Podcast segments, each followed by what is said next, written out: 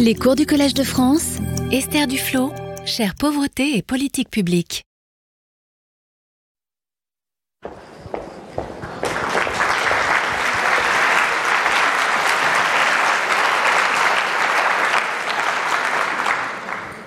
Bonjour à toutes, bonjour à tous, bien, bienvenue, c'est gentil d'être revenu. Euh, je me disais pour la deuxième fois, il y aura moins de monde, mais ça va, il y a encore. Euh, euh, Aujourd'hui, euh, ce que, nous allons faire, pendant ce que je vais faire pendant, tout ce cours, en fait, c'est de, euh, faire un petit tour d'horizon euh, d'aspects de la vie des gens dans les pays pauvres par, euh, par euh, sujet thématique. Donc euh, aujourd'hui, je voudrais vous parler d'éducation. la semaine prochaine, on fait une pause. Dans deux semaines, ce sera la santé. Et pour l'éducation, c'est une jeune fille, Nilou, une petite fille qui va nous, qui va nous guider aujourd'hui. il est, est d'usage de faire que les professeurs du Collège de France fassent un cours euh, qui sont issus, qui fassent un livre qui sont issus de, ces cours. Moi, je fais les choses dans l'ordre inverse. Je vais utiliser un livre qui existe pour euh, euh, animer ces cours, mais ce sont des livres un peu, même pas un livre, cinq livres, mais des livres un peu inhabituels, puisque ce sont des livres pour les enfants. que j'ai écrits et qui ont été publiés en septembre de cette année au Seuil Jeunesse, qui sont illustrés par Cheyenne Olivier. Euh, pourquoi j'ai voulu euh, passer par ces livres pour discuter de ces thèmes? Parce que c'est, euh, en fait, ces livres, quand on écrit pour les enfants, on est obligé vraiment de forcer, de, rassembler la substantifique moelle de l'argument de la manière la plus économe possible, ce qui, en un sens, n'est pas tellement différent que de faire un cours. sauf que c'est une histoire, c'est une histoire qui est bien illustrée, magnifiquement illustrée également. Euh, donc cette petite Nilou, euh, euh, ce matin, a du mal à se lever. et pourtant, il faut bien qu'elle se lève parce qu'il faut qu'elle aille à l'école. donc elle va à l'école, comme sa mère ne lui laisse pas le choix, elle doit aller à l'école, comme la plupart des enfants du monde. les choses ont un petit peu changé avec la, pandémie. les, écoles dans les pays en développement ont été fermées pendant quasiment deux ans. Hein, elles ont été les, premières à fermer, les dernières à, rouvrir. Euh, mais aujourd'hui, je pense que beaucoup d'enfants sont aussi revenus. La situation est un peu plus instable. Euh, mais juste avant la pandémie de, Covid, euh, la, grande, grande majorité des enfants dans le monde étaient effectivement scolarisés. Donc, première idée qu'on pouvait avoir, qui est que beaucoup d'enfants n'ont pas accès à l'école, c'est en, fait pas, en fait pas réel. Euh, vous voyez ici, par exemple, sur la, carte, pour, les pays pour lesquels on a des données, euh, des taux de scolarisation euh, primaire qui sont largement au-delà de 90% dans la plus grande majorité des, pays, avec une exception peut-être dans les pays du, Sahel, où les, les, taux de scolarisation sont les plus faibles. Mais même là, on est, entre, on est largement au-delà de 60% au cours du temps, même depuis 1998, donc pas euh, depuis les, 25 dernières années, on a euh, de moins en moins d'enfants d'âge scolaire qui ne sont pas à l'école, euh, en particulier donc, à tous les âges en fait. déjà en 1998, beaucoup d'enfants d'âge, beaucoup de garçons allaient à l'école primaire, puis on a vu les filles les rejoindre, et puis on a vu une diminution du nombre d'enfants d'âge de collège qui n'allaient pas à l'école, et maintenant c'est autour du lycée. Euh, une, autre, euh, euh, une autre idée un petit peu reçue qu'on a sur l'éducation, qui est liée à cette idée que beaucoup d'enfants n'ont pas accès à l'école, c'est l'idée que les écoles sont loin. je ne sais pas si vous avez vu ce, documentaire de Pascal Plessou sur la, longue marche pour aller à l'école. Évidemment, c'était un documentaire, donc c'est vrai, il y a des enfants dans le monde pour lesquels l'école est loin. Euh, si vous euh, tapez euh, dans un moteur de recherche distance pour aller à l'école monde, vous verrez des photos, des images, etc. d'enfants qui font des périples incroyables pour, pour réussir à aller à l'école. Mais et donc à nouveau, c'est des situations qui existent, qui sont réelles. Mais qui ne sont pas majoritaires. Par exemple, tous les villages de l'Inde ont au moins une école dans un rayon d'un kilomètre à la ronde pour les enfants.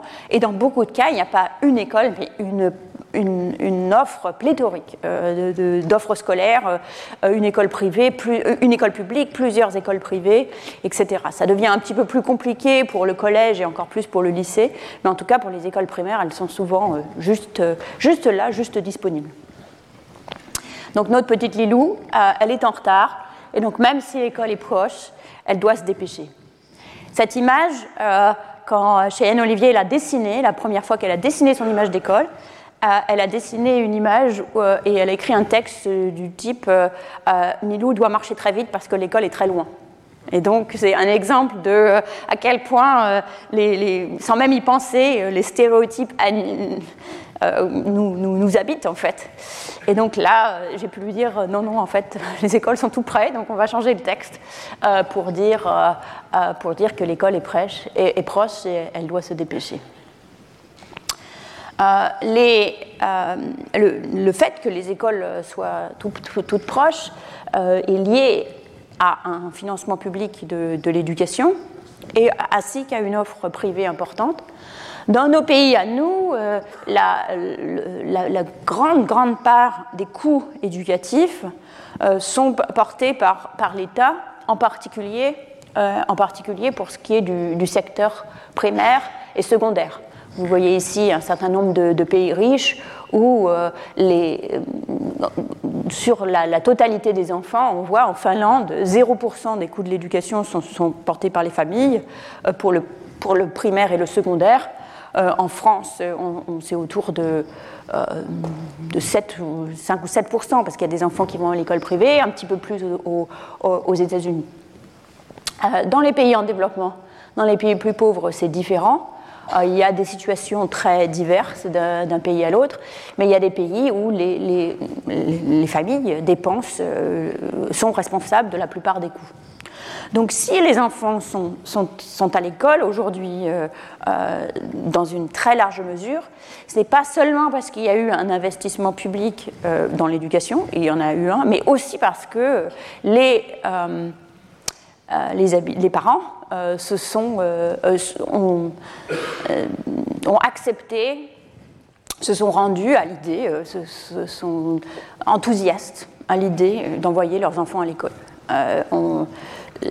Quand, on interview, quand on interroge les gens dans des, dans des enquêtes, il y a une, adhésion très forte au projet scolaire chez les, chez les, parents qui sont prêts donc à dépenser de l'argent pour les envoyer à l'école privée dans beaucoup de, dans beaucoup de cas ou pour euh, les soutenir, euh, euh, les, soutenir les écoles publiques dans lesquelles ils vont. Ah, les enfants eux-mêmes, c'est moins clair. On voit ici chez notre, notre amie Nilou, elle passe à côté de ses trois enfants qui sont assis sur une pierre et qui font, l'école buissonnière. Ils n'aiment pas l'école, ils n'y sont pas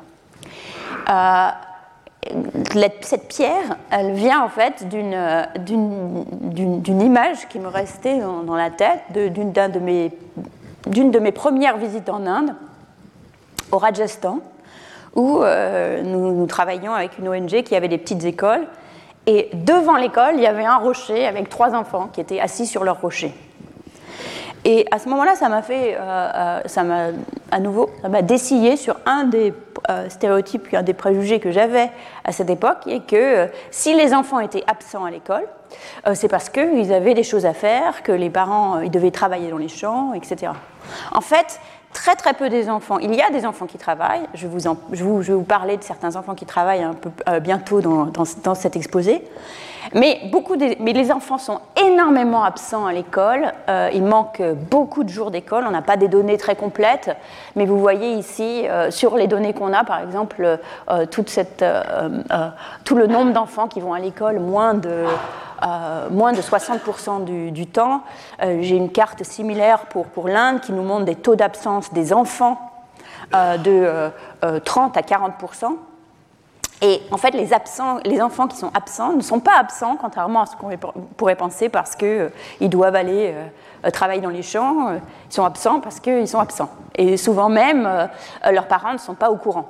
Et il y a une, une étude qui a été faite au Brésil qui demandait aux parents où les, où, les, parents avaient la possibilité de soit de recevoir un transfert inconditionnel pour un, euh, euh, transfert, euh, financier, pour une bourse pour soutenir la scolarisation de leurs, soit inconditionnel, soit conditionnel à une assiduité régulière. Donc les gens avaient le choix entre l'un ou l'autre. Et quand, le transfert était conditionnel à une assiduité régulière, ils recevaient de, ce fait tous les jours un SMS de leur école leur disant si l'enfant était effectivement à l'école ou non.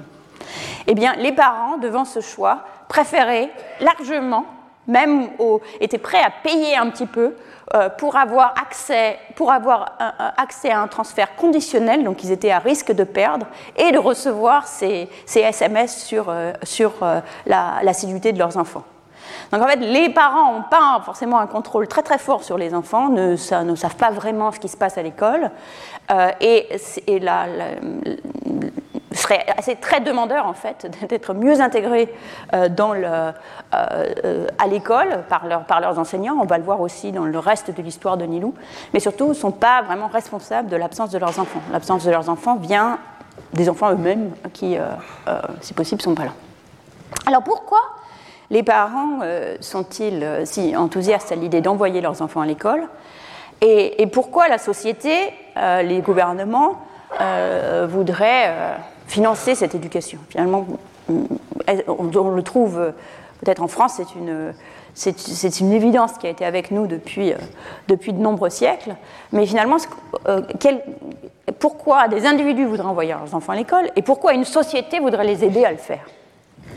Alors, parce qu'il y a des bénéfices euh, privés, des bénéfices qui viennent à l'individu lui-même, sous la forme potentiellement de salaires plus élevés, sous la forme euh, d'une meilleure santé pour euh, la personne elle-même, euh, pour la personne, pour ses enfants, sous la forme d'une meilleure éducation aussi pour ses enfants. Ça, ce sont les, donc les bénéfices supposés privés de l'éducation. Tout ça, vous, pourrez justifier pourquoi, dans un pays, par exemple, comme on a vu, comme le Togo, les, parents sont prêts à payer d'eux-mêmes la plupart des coûts de l'éducation, si ces bénéfices existent réellement. Par ailleurs, donc ça c'est la première, euh, question, quel est, le, bénéfice potentiel de l'éducation d'un point de vue individuel? Mais pour qu'une société veuille, en, plus euh, veuille, pense qu'il est important de payer pour, l'éducation des enfants, euh, c'est parce qu'il faut que la société elle-même reconnaisse des bénéfices qui soient publics qui aille au-delà de les bénéfices de chaque individu. Parce que si c'était juste une question de... Si juste en allant à l'éducation, je pouvais avoir un revenu supplémentaire, bah, je devrais être capable d'emprunter pour payer pour ce revenu supplémentaire. Alors quels sont ces bénéfices euh, externes, ces bénéfices sociaux euh, euh, que l'éducation pourrait avoir D'abord, euh, l'idée de, contagion, en quelque sorte, c'est-à-dire un, travailleur qui est, plus éduqué, plus instruit, euh, pour, peut en former d'autres. Par exemple, un travailleur plus instruit pourrait euh, être capable d'adopter certaines machines qui ensuite pourraient être utiles à d'autres. Un fermier plus instruit pourrait être plus à même d'adopter de, nouvelles technologies et ensuite d'en faire profiter ses voisins. Donc, c'est ces idées de contagion. Euh, les enfants, les, personnes plus éduquées ont souvent, sont supposées avoir moins d'enfants et des enfants en meilleure santé qui euh, sont un coût moindre pour la société. Euh, on, pense aussi souvent qu'il y a des, bienfaits politiques à des citoyens mieux élevés, euh, mieux éduqués, qui peuvent euh, participer, euh, que les gens, plus les gens sont éduqués, plus ils participent politiquement, ils sont capables de, lire le journal, d'écouter la radio, de comprendre les, de comprendre les programmes, etc. Donc tout ça, c'est ce qu'on entend sur les discours, pourquoi, qui justifieraient un investissement individuel et sociétal pour l'éducation? Alors, en fait, qu'est-ce qu'on sait sur tout cela? Tout ça, ce sont des, jusqu'à présent, je vous ai donné des idées, mais est-ce qu'on a des données qui nous disent que, ces bénéfices sont effectivement présents? Alors, au niveau national, euh, il n'y a absolument aucun doute que l'éducation est fortement corrélée avec la croissance économique. Donc ça, on, euh, voit sur ce dessin euh, différents, différents, pays. Chaque, chaque acronyme est l'acronyme d'un pays, Zimbabwe, Singapour, Pérou. Afrique du Sud. Philippines. Ensuite, on, met sur l'axe des, sur l'axe des Y, on met la croissance. Tout ça est conditionné à un certain nombre d'autres facteurs. Par exemple, on enlève la pauvreté de départ, etc. Et quand on fait ça, on voit une très forte corrélation. Bon, c'est une corrélation. Euh, on voit aussi une corrélation euh, très forte entre, au niveau à nouveau euh, national entre l'éducation et la, mortalité infantile. c'est des, données des Nations Unies qui montrent les pays avec une, bulle plus grande quand, la population est plus importante.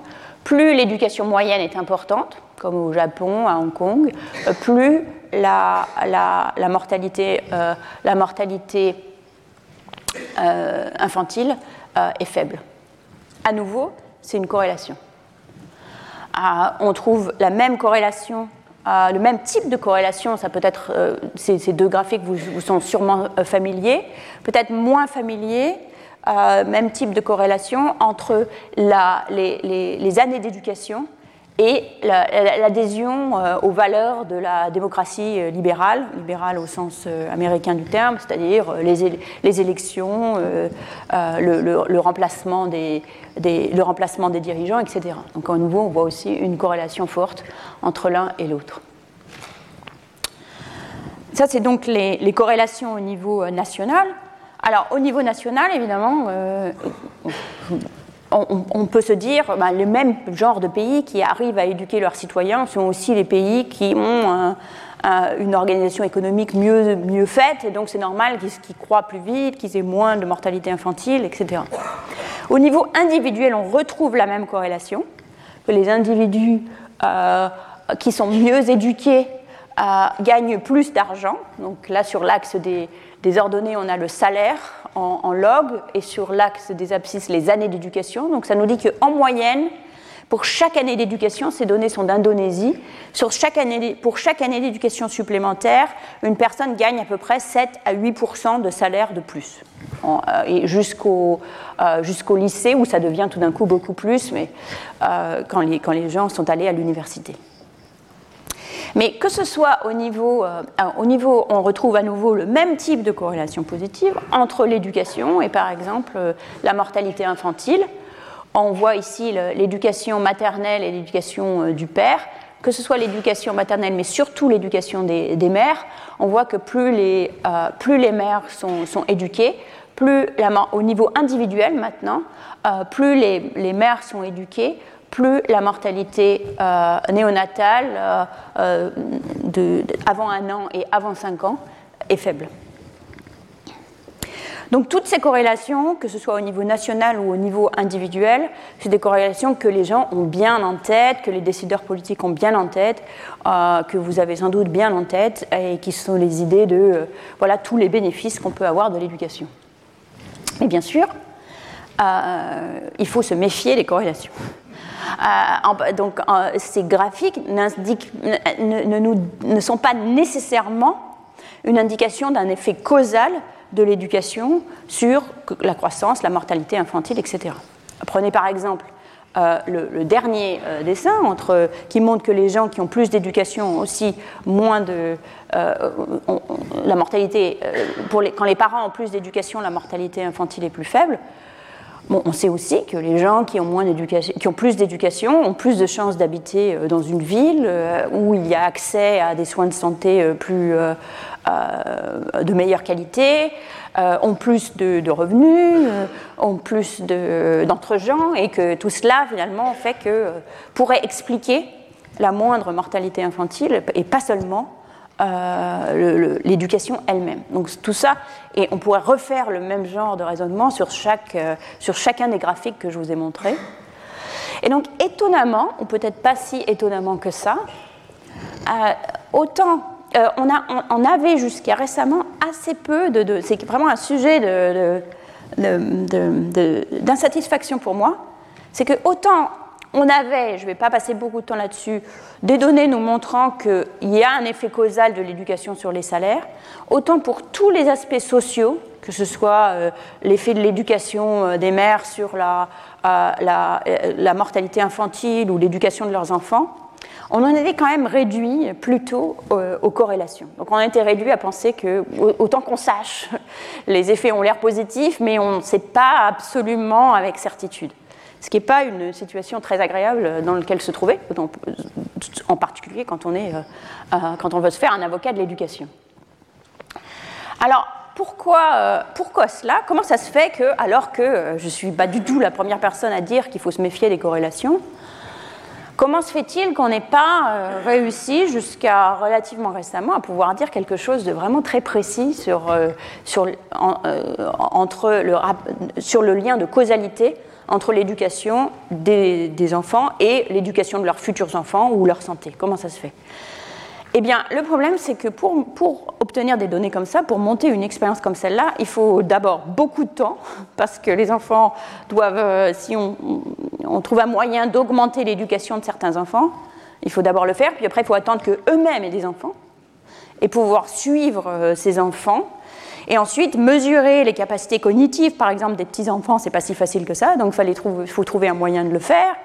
Euh, etc. Donc en fait, c'est un projet qui est suffisamment compliqué pour qu'il euh, euh, n'ait pas pu se faire pendant longtemps.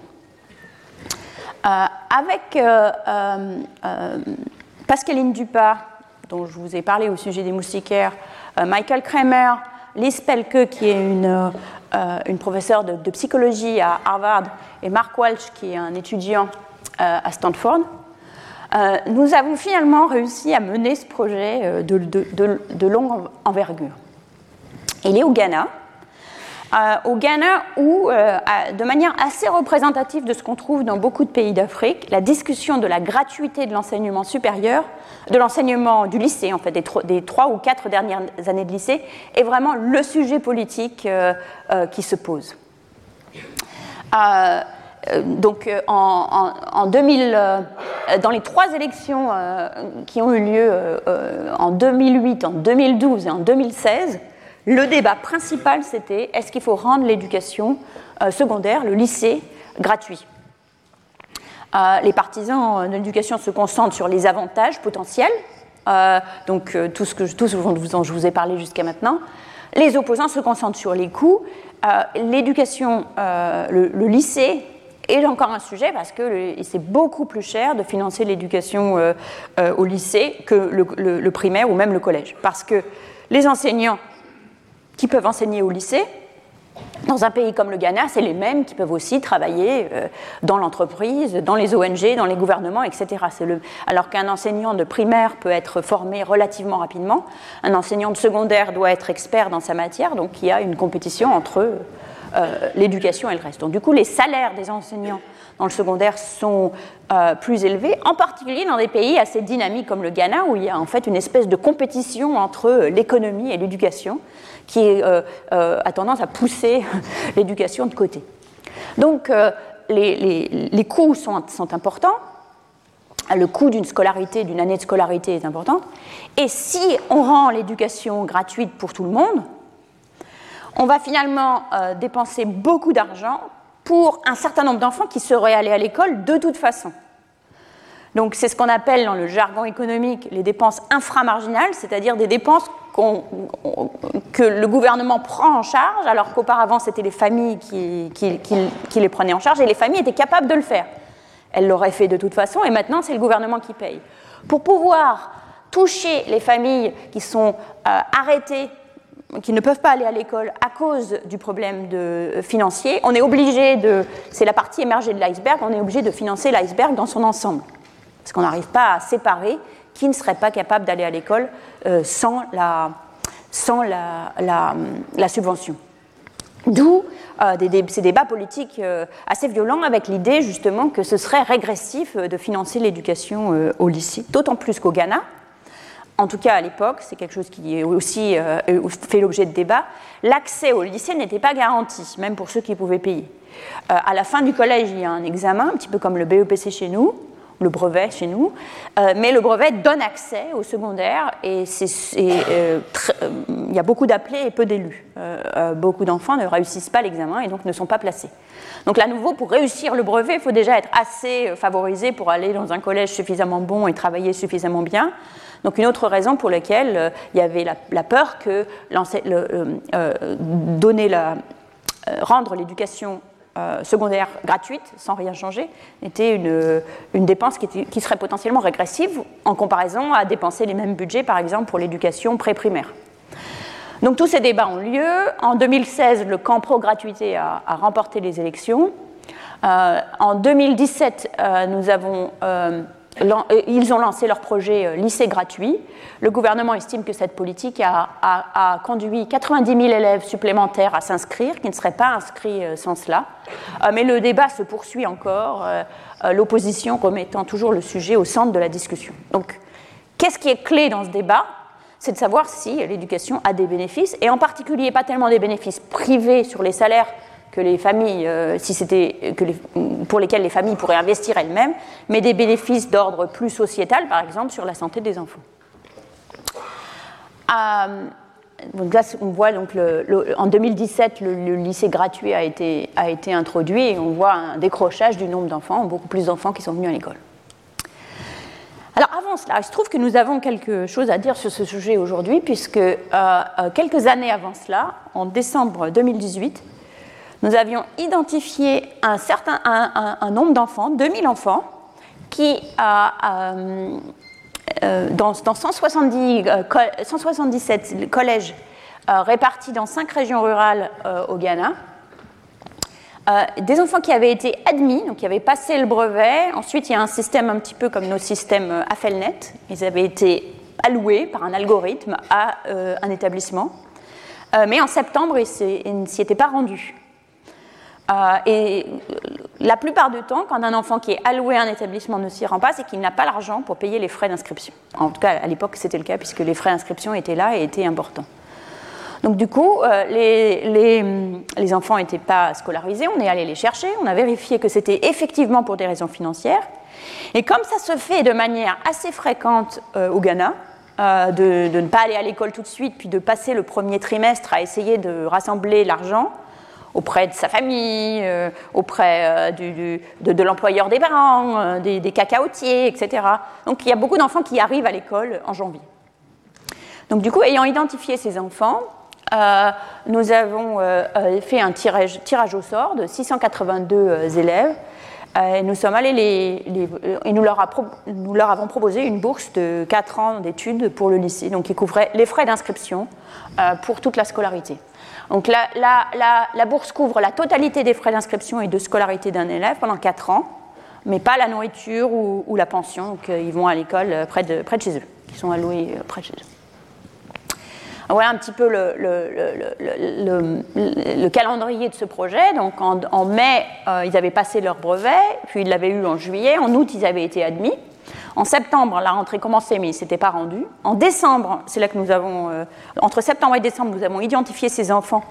Euh, puis en janvier, nous avons randomisé les enfants soit dans le 682 qui recevaient une bourse, soit dans le, soit dans le groupe de contrôle. Et depuis, nous les suivons, ces enfants, qui ne sont plus des enfants. Euh, depuis 2008, euh, ma co-auteure Pascaline euh, note que quatre enfants sont nés dans l'équipe de recherche depuis que ces, enfants sont, sont eux-mêmes allés au lycée. Donc en 2012, c'est la première année où ils pouvaient passer le bac s'ils n'avaient pas redoublé. Euh, il y a quelque chose d'un peu étrange au Ghana, qu'il y, a un, il y a un an de battement entre le bac et l'inscription. C'est comme si on faisait post-bac après avoir le bac, donc du coup il y a un an de flottement. Donc 2013, c'était la première année où on pouvait potentiellement s'inscrire euh, dans le supérieur, et nous les avons suivis tous les ans, de 2013 à bah, aujourd'hui. En fait, on est encore en train de les suivre. Euh, premier résultat important, c'est que recevoir cette bourse augmente euh, la chance d'un enfant d'aller à l'école. Alors, dans le groupe de contrôle, vous avez, ici la probabilité de, finir l'école secondaire pour tous les enfants, puis pour les filles et pour les garçons. Et vous voyez que ce n'est pas zéro du tout, en fait. 45% des enfants qui n'avaient pas commencé l'école pour des raisons financières en septembre finissent par trouver quelque chose et, commencent euh, en janvier. Mais quand même, d'avoir cette bourse augmente cette probabilité très fortement presque 30%. Donc on passe de 45% d'enfants qui ont, qui ont, dans le groupe de contrôle qui finissent l'éducation secondaire à, 45 plus 30, que je ne me trompe pas, 75% dans notre, dans notre groupe. dans le euh, pour, les filles, c'est un petit peu moins, de 40, et à nouveau une augmentation de, 30 points de pourcentage, donc proche du, doublement. En termes d'années d'éducation, ça correspond donc, il y a une différence d'à peu près 0,25. Euh, euh, L'école secondaire est 4 ans, donc ça fait en moyenne un an de plus d'école, un an de plus d'école secondaire en moyenne. Mais en fait, ça correspond à 25% d'enfants en plus qui font 4 ans. Euh, maintenant, je vais vous dérouler un petit peu certains des effets qu'on trouve dans la suite. Par exemple, en 2019, un de nos, euh, euh, une de nos enquêtes récentes, mais avant le Covid, puisqu'on voit que 15% des enfants sont allés dans le, groupe de contrôle, sont allés dans le, ont poursuivi à l'université, et dans le groupe de, traitement, on est passé à 15% plus 4, donc 19%. parmi les filles, on est passé de 12% à 19%. Euh, parmi les garçons de 18% à 18%. Euh, Donc en fait, les, filles rattrapent euh, et dépassent les garçons. pour ceux qui sont aujourd'hui dans le secteur tertiaire, donc il y en a qui, en fait, ça commence, ça continue, ça continue, ça continue. Il y a encore 3% et demi de filles qui sont dans le tertiaire et 3% de plus dans le groupe de traitement, donc 6% dans le groupe de traitement. Il y a encore des garçons aussi, 6% qui sont dans le groupe de, de traitement. Donc on voit des effets qui, sur l'éducation secondaire et sur la poursuite des études, euh, plus grand parmi les filles que parmi les garçons. Vous voyez, cette différence est même significative, c'est-à-dire elle est suffisamment large pour qu'on puisse dire qu'elle est réelle et qu'elle n'est pas due au hasard. Donc ça, c'est la première chose. Les gens ont, continué leurs études. Par contre, on voit que pour, sur les emplois, on voit aussi une, petite différence, pas énorme, mais on voit une petite différence sur, les revenus en 2022 où les, euh, les enfants gagnent à peu près 320 euh, CDs de plus sur que les 2600, donc une augmentation de revenus euh, d'un peu, plus de, 10% pour les 4 ans d'école. Mais je tiens à faire remarquer que cette, cette, augmentation de revenus, on ne la voit qu'à partir de 2022. Donc ça a pris presque 10 ans euh, pour qu'on commence à voir une différence de revenus systématique entre, ceux, qui sont allés à l'école et ceux qui ne sont pas allés. Et elle vient essentiellement de peu d'enfants euh, qui ont accès au, secteur, euh, au secteur public. donc 4% de plus d'enfants, mais 7% de plus des filles, c'est entièrement dû aux filles, à accès à un poste de fonctionnaire, donc c'est essentiellement enseignant ou, ou infirmière. Donc, euh, chez les filles, par exemple, on est passé de 5% de, fonctionnaires, pardon, euh, on de 6% de fonctionnaires dans le groupe de contrôle à euh, presque 14% dans le groupe traitement. Donc ça, c'est pour les bénéfices, pour les bénéfices financiers. Alors c'est un petit peu inquiétant que ces bénéfices financiers ne soient pas énormes, d'une part, et par ailleurs soient entièrement dus à des postes de fonctionnaires. Parce que ça, ça donne l'idée qu'elles sont entièrement privées c'est pas que les gens sont devenus plus. Euh, parce que les postes de fonctionnaires, le camembert est de taille fixe. Donc si un enfant de mon groupe de traitement prend un job d'enseignant, il n'y a pas un job d'enseignant de plus, il le prend à quelqu'un d'autre. Donc y a pas de, on n'a pas l'impression qu'il y ait une, euh, une, augmentation de la productivité qui, se, euh, qui, rayonne sur toute la, sur toute la société. Donc c'est un, petit peu, un petit peu troublant de voir que les bénéfices sur le marché du travail sont plus faibles qu'on pensait et plus du type de déshabiller Pierre pour, euh, pour habiller Paul. Et ça a sans doute à voir avec deux choses. D'une part, euh, l'économie du Ghana, qui n'était pas en pleine forme euh, toute cette période-là. Et d'autre part, le fait que ça coïncide justement avec le, fait que l'éducation est maintenant gratuite, l'éducation au lycée est maintenant gratuite, et donc il y a eu un déferlement d'enfants éduqués qui sont tous arrivés en même temps sur le marché du travail, ce qui potentiellement peut faire euh, diminuer le bénéfice pour chaque personne d'avoir accès à l'éducation.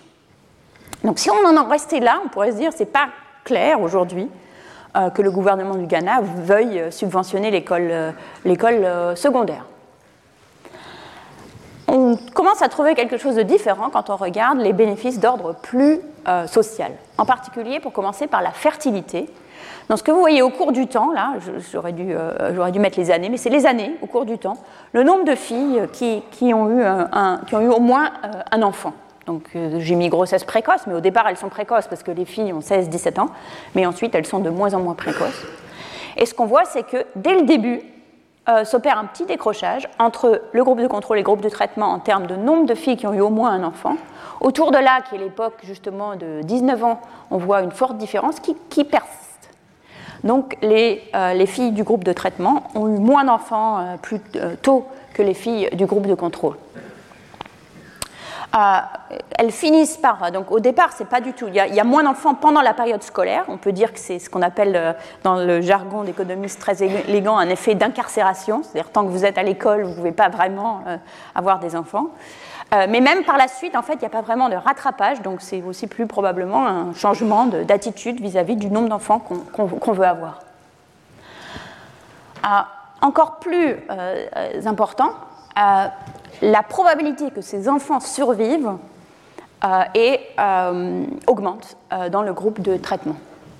Donc vous voyez ici la probabilité qu'un enfant survive, qu'un enfant qui est né entre 2013, qui est le début de nos enquêtes de suivi, et, de, et, et 2019, soit, encore vivant en 2019 pour tous les enfants, puis après ceux qui ont survécu jusqu'à un an euh, ceux qui ont survécu jusqu'à 3 ans, s'ils avaient 3 ans.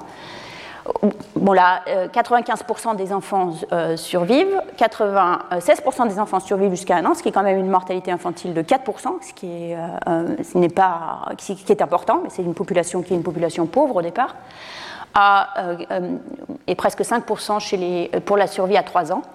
Et on voit un déclin euh, de la mortalité, euh, infantile, de la mortalité des enfants chez euh, les filles qui ont reçu la bourse. Donc vous voyez, la, probabilité de survie augmente de 95% à 95 plus 2,4, c'est-à-dire 97,4%.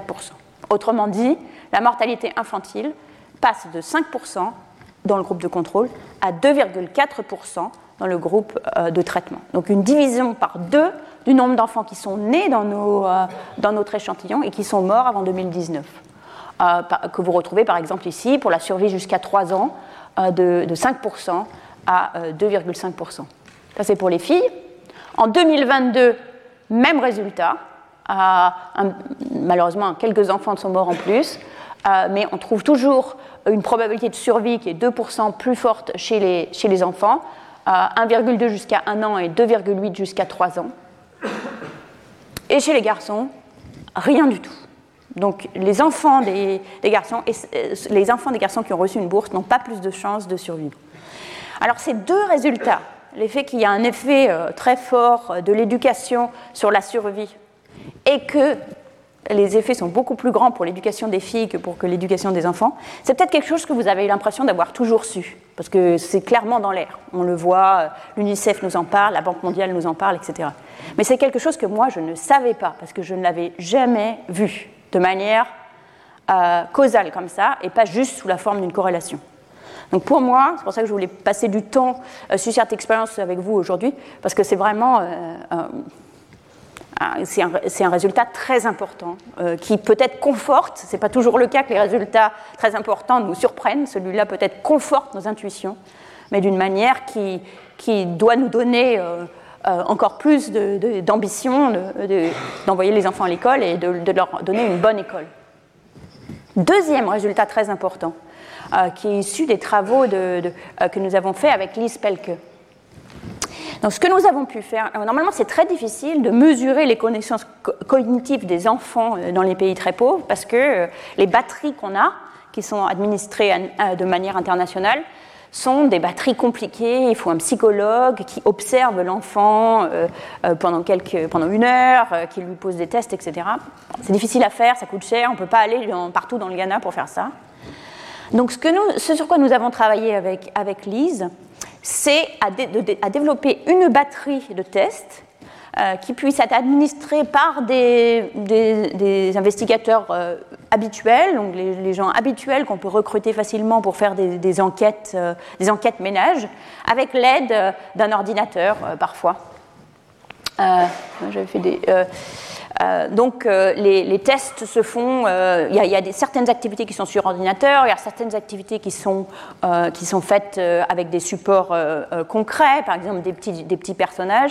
Les tests sont vraiment inspirés de, de, la recherche la plus récente en sciences cognitives sur comment les enfants apprennent, mais ils sont faits de manière ludique et, quelque chose qui peut être fait pour, pour, les, pour, les enfants. Donc Lise et son laboratoire ont beaucoup travaillé sur ces tests ont beaucoup travaillé sur la reliabilité, de ces tests, est-ce qu'on peut faire confiance, etc. Et maintenant, on les utilise donc pour mesurer l'impact euh, de notre projet, mais d'autres gens pourraient l'utiliser pour mesurer l'impact de leur projet à eux euh, sur, euh, les, capacités cognitives. C'est mesuré en termes d'écart type, donc de une, mesure standard, disons. Et ce qu'on voit, c'est que à partir de. Donc, la, moyenne, la moyenne est à zéro pour tout l'échantillon. Et ce qu'on voit, c'est que les enfants à partir de 5 et 7 ans, les enfants des filles, ont des scores cognitifs beaucoup plus élevés. Euh, donc 0.3 ou 0.5 d'un écart type, ça, ça équivaut à, peut-être deux années d'école bien faites, euh, ont des, des, performances cognitives beaucoup plus élevées dans le groupe euh, euh, traitement que dans les groupes contrôle. Alors pour faire ces enquêtes, c'était toute une affaire logistique parce que comme les enfants du groupe traitement sont nés plus tard, puisque les, enfants, les, filles ont eu des enfants plus tard, pour les mesurer au même âge, pour que les, tests soient comparables, il fallait pouvoir les mesurer au même âge. Donc en fait, on avait tout un calendrier de quand les enfants allaient naître et une fenêtre très étroite de tir pour pouvoir tester l'enfant deux mois ou, avant ou deux mois après l'anniversaire de 3 ans, l'anniversaire de 5 ans, l'anniversaire de 7 ans. Et donc toutes les équipes qui rayonnaient dans tout le Ghana pour aller à la recherche de ces petits-enfants et administrer ces tests. Et donc on voit ces effets euh, très importants euh, sur le développement cognitif des enfants. Alors tout ça, en particulier l'effet sur la mortalité, l'effet sur la fertilité, l'effet sur la mortalité, l'effet sur le développement cognitif, change complètement le calcul de est-ce qu'il est, euh, souhaitable pour un gouvernement comme celui du Ghana d'investir euh, dans l'éducation secondaire, euh, même en sachant qu'une partie de cet investissement est au profit de gens qui auraient été à l'école de toute façon. Ce qu'on peut faire maintenant, c'est d'essayer avec ces données de calculer, c'est un peu froid mais c'est très important, de calculer un rapport coût-bénéfice d'un an d'éducation gratuite pour l'école. donc, ce qu'on peut faire, par exemple, en se concentrant sur, les filles, en se disant, euh, si euh, je veux, euh, si je veux dépenser pour financer une année d'éducation supplémentaire gratuite par, fille, ça me coûte à peu près 337, 337 dollars par, par année. J'ai une réduction de la mortalité de 2%.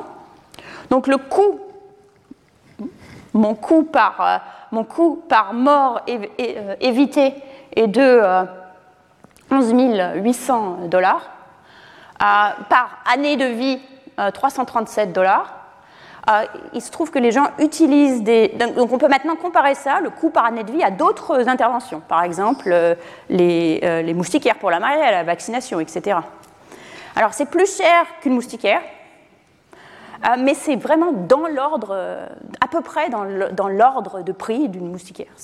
Donc ça, bien que ce ne soit pas une, intervention qui vise directement et seulement la santé, simplement en termes de survie, ça se compare en termes de capacité euh, de, coût-bénéfice à des, interventions comme le, les solutions de réhydratation orale quand les enfants ont la diarrhée, les moustiquaires, les vaccins, les, trois interventions qui sont les plus, euh, dont l'efficacité coût-bénéfice est la plus forte.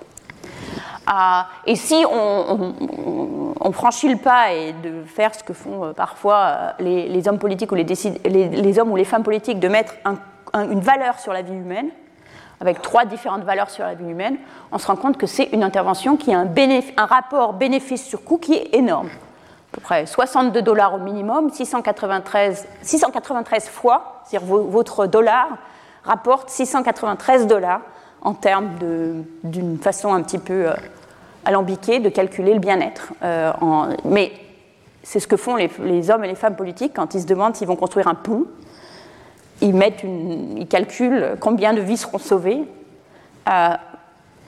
utilisent un de ces nombres pour la valeur d'une vie et se demandent si le pont en vaut la chandelle ou pas. Donc si on faisait ces calculs-là pour l'éducation, on trouverait un rapport extrêmement fort des bénéfices au coût d'investir dans l'éducation. Donc on voit que ces bénéfices non financiers sont en fait le, cœur euh, de, euh, de, la raison pour laquelle on veut investir dans l'éducation, que ce soit l'éducation, euh, que ce soit investir dans les, bâtiments, les enseignants, les enfants, etc., mais aussi dans, bien sûr, la qualité de l'éducation. On peut supposer que cet effet vient de ce que les filles ont appris, et que donc plus l'éducation est de qualité, mieux, mieux elles apprendront. Alors, est-ce que les parents euh, raisonnent de la même manière que, ce que je viens de raisonner? Est-ce que les parents raisonnent en termes de bénéfices supposés de l'éducation euh, pour leurs enfants, que ce soit les, bénéfices financiers ou que ce soit les bénéfices non financiers? Alors, les parents regardent un certain nombre de choses quand ils décident comment, euh, que faire pour envoyer leurs enfants à l'école, la distance, les coûts directs, est-ce qu'il y a des coûts, est-ce qu'il y a des bourses, euh, est-ce qu'il y a des, transferts qui, euh, dépendent des, bourses? Quels sont les coûts d'opportunité? Par exemple, si l'enfant n'est pas à l'école, est-ce qu'il peut travailler, etc. Et euh, toutes les données, les enquêtes montrent que les, ménages sont sensibles à tous ces éléments. Par exemple, quand on construit une école plus près, les enfants ont plus de chances d'aller à l'école. A une étude, une étude très intéressante sur l'Afghanistan qui a été faite, où beaucoup de gens pensent que en Afghanistan, il y a beaucoup de, il, y a, des barrières culturelles, par exemple, à la scolarisation des petites filles. Euh, il y a une étude qui a été faite, bien sûr pas dans le, sous le gouvernement actuel, mais peu après euh, l'invasion américaine en Afghanistan, qui, où euh, le, gouvernement américain a financé la construction d'écoles primaires dans les écoles. Et ce qui montre, que quand il y a une école primaire dans les écoles, les, filles ont beaucoup, quand il y a une école primaire dans un village, les filles ont beaucoup, beaucoup, beaucoup plus de chances d'aller à l'école. Donc en fait, la résistance des parents à la scolarisation des filles, ou la résistance sociale à la scolarisation des filles, n'est pas si forte que ça, euh, puisque le fait même d'avoir une école directement dans le village peut la faire baisser. Donc toutes, ces choses, tous ces coûts sont importants. On a vu évidemment dans le cas du Ghana que les ménages sont très très sensibles aux coûts. Euh, on a vu dans, toutes les expériences de, transferts sociaux conditionnels à l'éducation qui ont été réalisées, par exemple en, Amérique latine, où les, familles reçoivent des allocations euh, familiales qui dépendent de la scolarisation de leurs enfants au lycée, euh, que les gens y sont très sensibles et répondent fortement à ce genre de choses. Ils répondent aussi aux, aux bénéfices. donc on voit ici les, parents, quand Nilou euh, finalement se fait tenter par l'école buissonnière et à un moment disparaît de l'école, sa mère la découvre dans un champ et ses parents lui font la leçon en lui disant mais voyons, euh, ne sois pas bête, retourne à l'école. Et euh, on a mis là les arguments euh, qu'on entend euh, euh, dans, les, familles, quand on, interviewe les familles sur pourquoi ils veulent que les enfants aillent à l'école. Et c'est vraiment en termes de tu gagneras un bon métier, tu auras un bon salaire, fais un effort pour ta, pour, ton mère, pour ta mère et pour ton père. les parents comprennent bien ou supposent qu'il y a des bénéfices financiers importants à envoyer leurs enfants à l'école preuve de cela, au-delà de simplement leur poser la question, que est-ce que les gens répondent, est-ce que les parents répondent à la, perspective d'un gain financier Une étude euh, réalisée en, Inde euh, qui a euh, fait finalement changer le bénéfice de l'éducation, en particulier le bénéfice de l'éducation des filles, dans certains villages et pas dans d'autres. Alors comment ça se passe? D'abord, cette étude a été faite en Haryana, qui est un des, un des États les plus conservateurs de l'Inde, un des États où la mortalité des petites filles est la plus élevée en comparaison avec la mortalité des, petits garçons, où les femmes travaillent le moins, où il y a le plus de violences euh, conjugales, etc. Donc vraiment un, État où on pourrait penser que les normes euh, contraignent fortement euh, l'éducation des filles.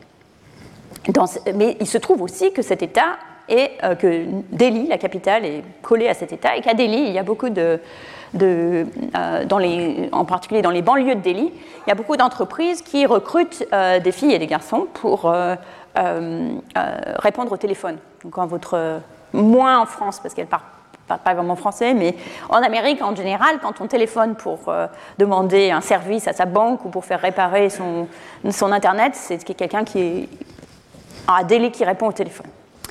Donc pour cette, pour cette enquête, pour cette étude, ce qu'a fait Rob Jensen, le chercheur, c'est qu'il s'est mis, il a travaillé avec des, entreprises qui avaient des emplois à offrir euh, euh, dans, ces, centres. Ça s'appelle des BPO, euh, une entreprise de services professionnels, dans ces BPO. Ils ont choisi au hasard des villages dans lesquels ils allaient pour demander, pour, pour, introduire cette possibilité, pour dire voilà, voilà cette possibilité, voilà le salaire, voilà la formation que vous devez faire, etc. Et pour, il faut absolument avoir terminé le lycée en anglais, dans une école euh, anglaise, pour pouvoir prétendre à ces emplois. Et donc certaines des jeunes filles qui avaient déjà euh, terminé le lycée, ou des jeunes hommes d'ailleurs, c'était ouvert aux filles et aux garçons, euh, sont partis. Mais c'est une, opportunité un peu unique parce que bien qu'elle elle est ouverte aux filles et aux garçons, mais comme les filles n'ont pas beaucoup d'autres possibilités, c'est une possibilité vraiment nouvelle pour les filles, alors que les garçons avaient d'autres sources d'emploi possibles. Donc ils ont fait ça au hasard. Et donc maintenant, à nouveau, on compare, c'est une expérience randomisée où on compare euh, l'éducation des petites sœurs, et des petits frères d'ailleurs, l'éducation des petites sœurs euh, et des petits frères euh, dans les villages où cette campagne de recrutement a eu lieu et dans les villages où cette campagne de recrutement n'a pas eu lieu. Et ce qu'on voit, c'est que pour les filles, le, dans les villages où cette, campagne de recrutement a eu lieu, il y a 3% des, juste 3% des, jeunes filles qui y sont allées, donc c'est pas énorme, mais enfin c'est suffisant pour montrer que c'est une possibilité. Et si on regarde les petites sœurs, euh, eh bien les petites sœurs ont 5% euh, de plus d'être euh, à l'école entre, si elles ont entre 6 et 17 ans, 5% de, plus que les 76% d'habitude. Elles sont mieux nourries, et elles ne sont pas plus grandes parce que là c'est un peu tard pour, euh, euh, euh, récupérer sur la taille. Mais donc elles vont plus à l'école, elles sont mieux nourries. Les garçons, on ne trouve pas d'effet. Et ce qui est intéressant chez les garçons, c'est que dans la première enquête, ils avaient demandé aux, familles quels enfants vous voulez, quels garçons vous voulez garder à la ferme pour s'occuper de la ferme après vous, et quel garçon pourra aller travailler, faire ce qu'il veut? Et quand on sépare entre les garçons qui doivent rester à la ferme et les garçons qui peuvent travailler, faire ce qu'ils veulent, les enfants qui peuvent travailler, faire ce qu'ils veulent aussi reçoivent plus d'éducation, et ceux qui veulent garder à la ferme, en fait, reçoivent moins d'éducation quand cette possibilité est montrée, parce qu'ils ne veulent surtout pas qu'ils puissent la, saisir, euh, parce qu'ils veulent que quelqu'un puisse euh, reprendre euh, l'exploitation.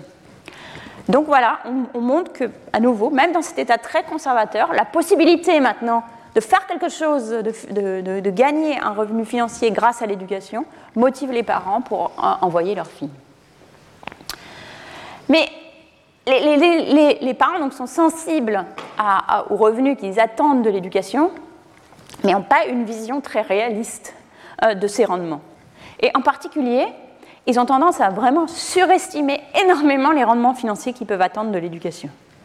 Euh, au début de l'étude du Ghana, on était allé, euh, dans, notre enquête de base, dans notre enquête avant d'avoir fait quoi que ce soit, on avait demandé aux parents quels bénéfices ils attendaient de l'éducation.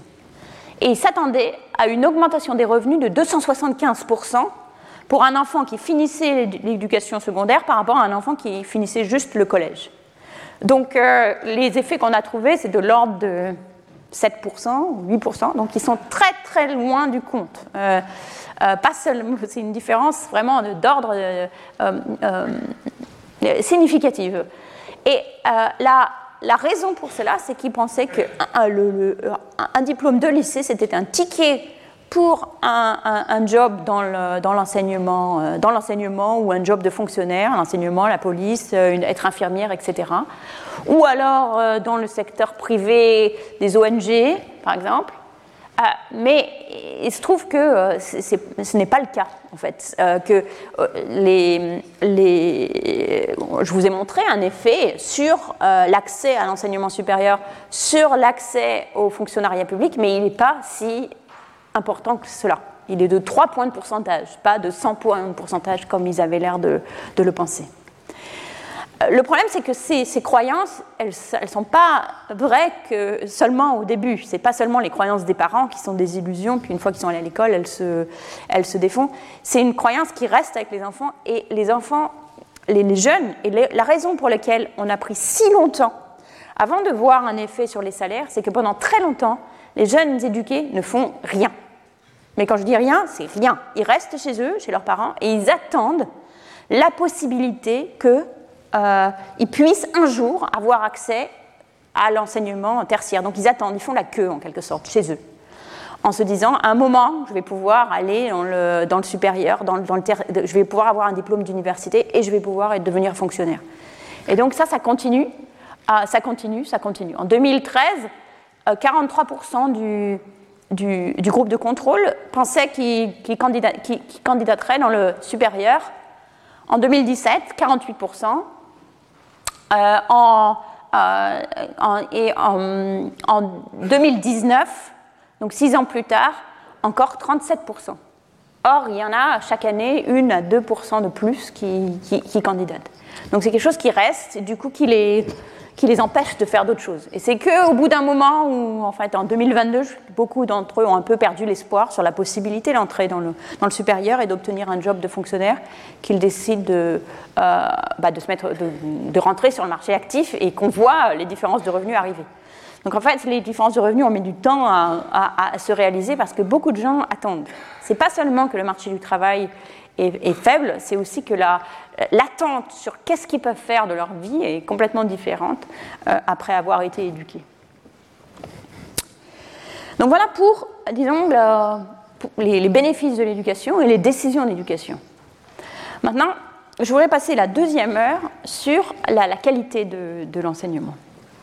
Parce que la qualité de l'enseignement, ce que, ce que les enfants en ressortent, on voit bien, est centrale pour euh, les bénéfices attendus, en particulier euh, pour tout ce qui est les effets sur la mortalité infantile, etc., vient de ce qui a été appris à l'école. Et dans, dans, beaucoup de pays, extrêmement décevante. Alors, dans le livre de, Nilou, ce qui provoque le fait que Nilou décide d'arrêter d'aller à l'école, c'est que la, maîtresse lui demande de résoudre un problème, elle n'y arrive pas du tout et elle est elle est terrorisée et elle décide de ne plus, plus revenir. Euh, quelques temps plus tard, et elle pense qu'elle est la seule dans son cas, mais quelques temps plus tard, euh, une jeune fille, Ambra, arrive au village. Euh, elle s'appelle Ambra. Bonjour à tous, c'est un plaisir pour moi d'être là avec vous. Venez sur la place avec vos parents, j'ai un petit test de lecture pour vos enfants. 1, 2, 3, on y va. Cette Ambra, elle pourrait travailler dans une ONG qui s'appelle Pratam, qui fait tous les ans un test euh, qui s'appelle ASER, Annual Status of Education Report, qui est un test très simple euh, de lecture et, de mathématiques. Je vais vous montrer l'exemple de voilà des mathématiques. Donc une soustraction simple ou une division simple. Ils n'écrivent pas les divisions comme nous. Euh, et un test de lecture donc, qui commence par essayer de faire lire un petit paragraphe à l'enfant. S'il y arrive un paragraphe plus long, s'il n'y arrive pas une phrase, s'il n'arrive pas la phrase un mot, s'il n'arrive pas la phrase, s'il n'arrive pas le mot euh, une lettre. Euh, et ce qu'on trouve, c'est qu'en CM2, euh, moins de la moitié des enfants sont capables de lire un paragraphe de niveau CP. Donc un petit paragraphe de niveau fin de CP. Et on voit qu'il y a très peu d'évolution entre 2011 et 2016. 2017, 2018, c'est pareil. 2019, euh, euh, c'est pareil. 2020, c'est le Covid. Donc euh, ça s'est effondré en 2020, mais on y reviendra. Mais donc, un niveau très faible et, pas du tout en, progression. donc, on voit ici Nilou qui réalise que elle ne sait pas ce qu'il y a écrit. Qu'est-ce qui est écrit là Ou je ne sais pas. Tu comprends, toi? Je ne veux pas savoir. Il y a écrit quoi? Et elle se rend compte. Euh, elle a peur que les autres s'aperçoivent qu'elle ne savent pas lire, mais évidemment, ce qu'elle découvre, c'est que euh, la plupart des enfants, comme elle, euh, ne savent pas lire. Ils ne savent pas lire et ils ne savent pas très bien compter non plus. Toujours en Inde, dans le même ACER, donné de 2014, mais c'est vraiment similaire d'un moment à un autre. Euh, le nombre d'enfants qui, savent faire, qui savent faire cette, soustraction, 25% en CE2, 40% en CM1, 50% en CM2. pour la division, 26% des enfants savent faire une division, en CE2, 32% en CM1 et 44% en CM2. C'est une division à un chiffre. Donc le niveau de lecture, les niveaux mathématiques est, très très faible. Et ce n'est pas du tout unique à l'Inde.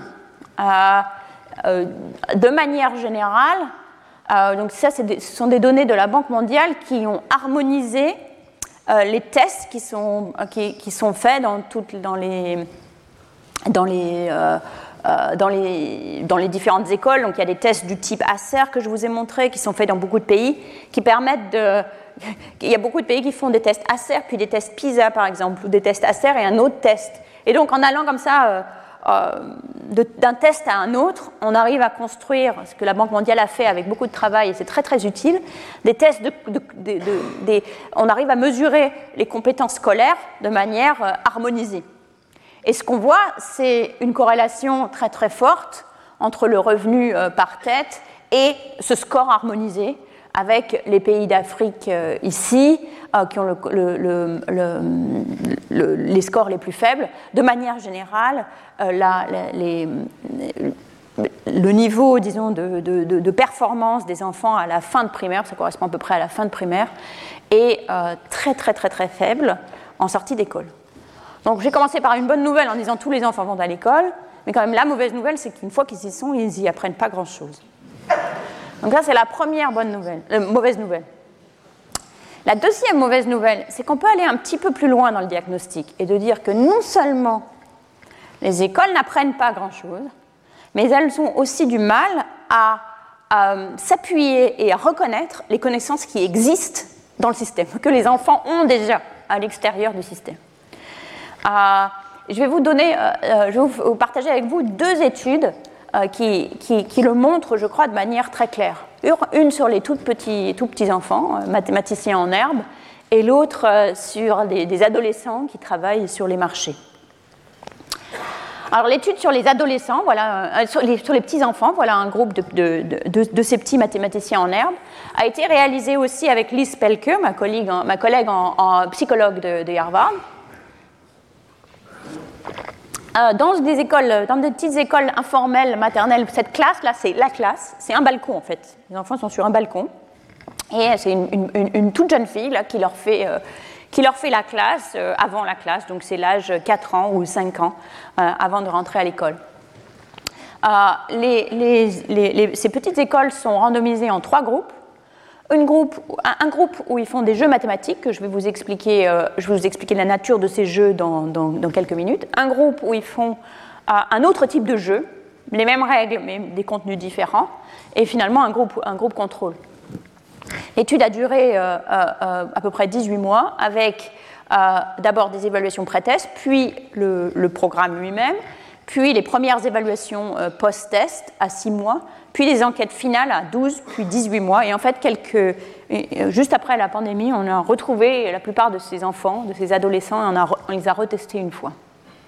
Alors voilà un exemple de jeu. Donc, vous avez une carte devant vous. Est-ce qu'il y a plus de points rouges ou plus de points bleus? Et quand l'enfant euh, euh, retourne la carte, on voit, il peut voir s'il avait raison ou pas. Par exemple, s'il y a plus de points rouges ou plus de points bleus, il y a plus de points bleus, il y en a 22. Euh, donc c'est un exemple de quelque chose que si vous suivez les, cours de Stanislas Dehaene ici, vous avez déjà entendu. C'est que tous les, tous les enfants, sauf s'il y a un handicap très fort, ont une connaissance des mathématiques intuitives qui ne repose pas sur les, sur les symboles, qui leur permettent par exemple de comparer plus et moins, de faire des additions intuitives même, de, euh, de, comparer les formes, de faire une analyse visuelle des formes, etc. Euh, ce qui était euh, connu, ce qui est connu, c'est que donc, tous les, enfants ont ces compétences, que ces compétences peuvent se euh, s'entraîner, qu'on peut devenir meilleur à le faire, même si euh, elles sont intuitives, mais on peut s'entraîner pour devenir encore meilleur. Et on sait aussi qu'elles sont corrélées avec, euh, ces compétences dans le jeune âge sont corrélées avec les performances mathématiques ultérieures. Sans que ça indique nécessairement une, une, causation, puisque ça peut être simplement que les enfants qui sont bons en maths sont bons dans les mathématiques intuitives, puis après, plus tard, sont bons aussi avec les nombres. Ah, voilà un autre exemple. Quelle carte n'appartient pas avec le reste? Et donc on voit que voilà, c'est pas celle-là. Celle-là, elle fait partie du reste. C'est bien celle-là. Je pense que vous avez tous deviné. Ah, donc, notre idée, c'était de se dire, voilà, puisque les enfants ont, du mal à l'école, peut-être qu'en les préparant au mieux, on, peut, on peut les aider à réussir davantage à l'école. Donc l'idée, c'était de, faire un de, préparer un petit cursus pour ces écoles primaires très très très défavorisées, euh, pour les mettre en avance, pour les préparer à, l'enseignement primaire. Alors évidemment, le simple fait de jouer avec eux à ces jeux, c'était quelque chose de nouveau, quelque chose qu'ils ne faisaient pas dans leurs écoles. Donc si on avait trouvé un effet positif, ça aurait pu être l'effet du contenu mathématique, ou ça aurait pu être l'effet de jouer avec des règles, de prendre chacun son tour, etc.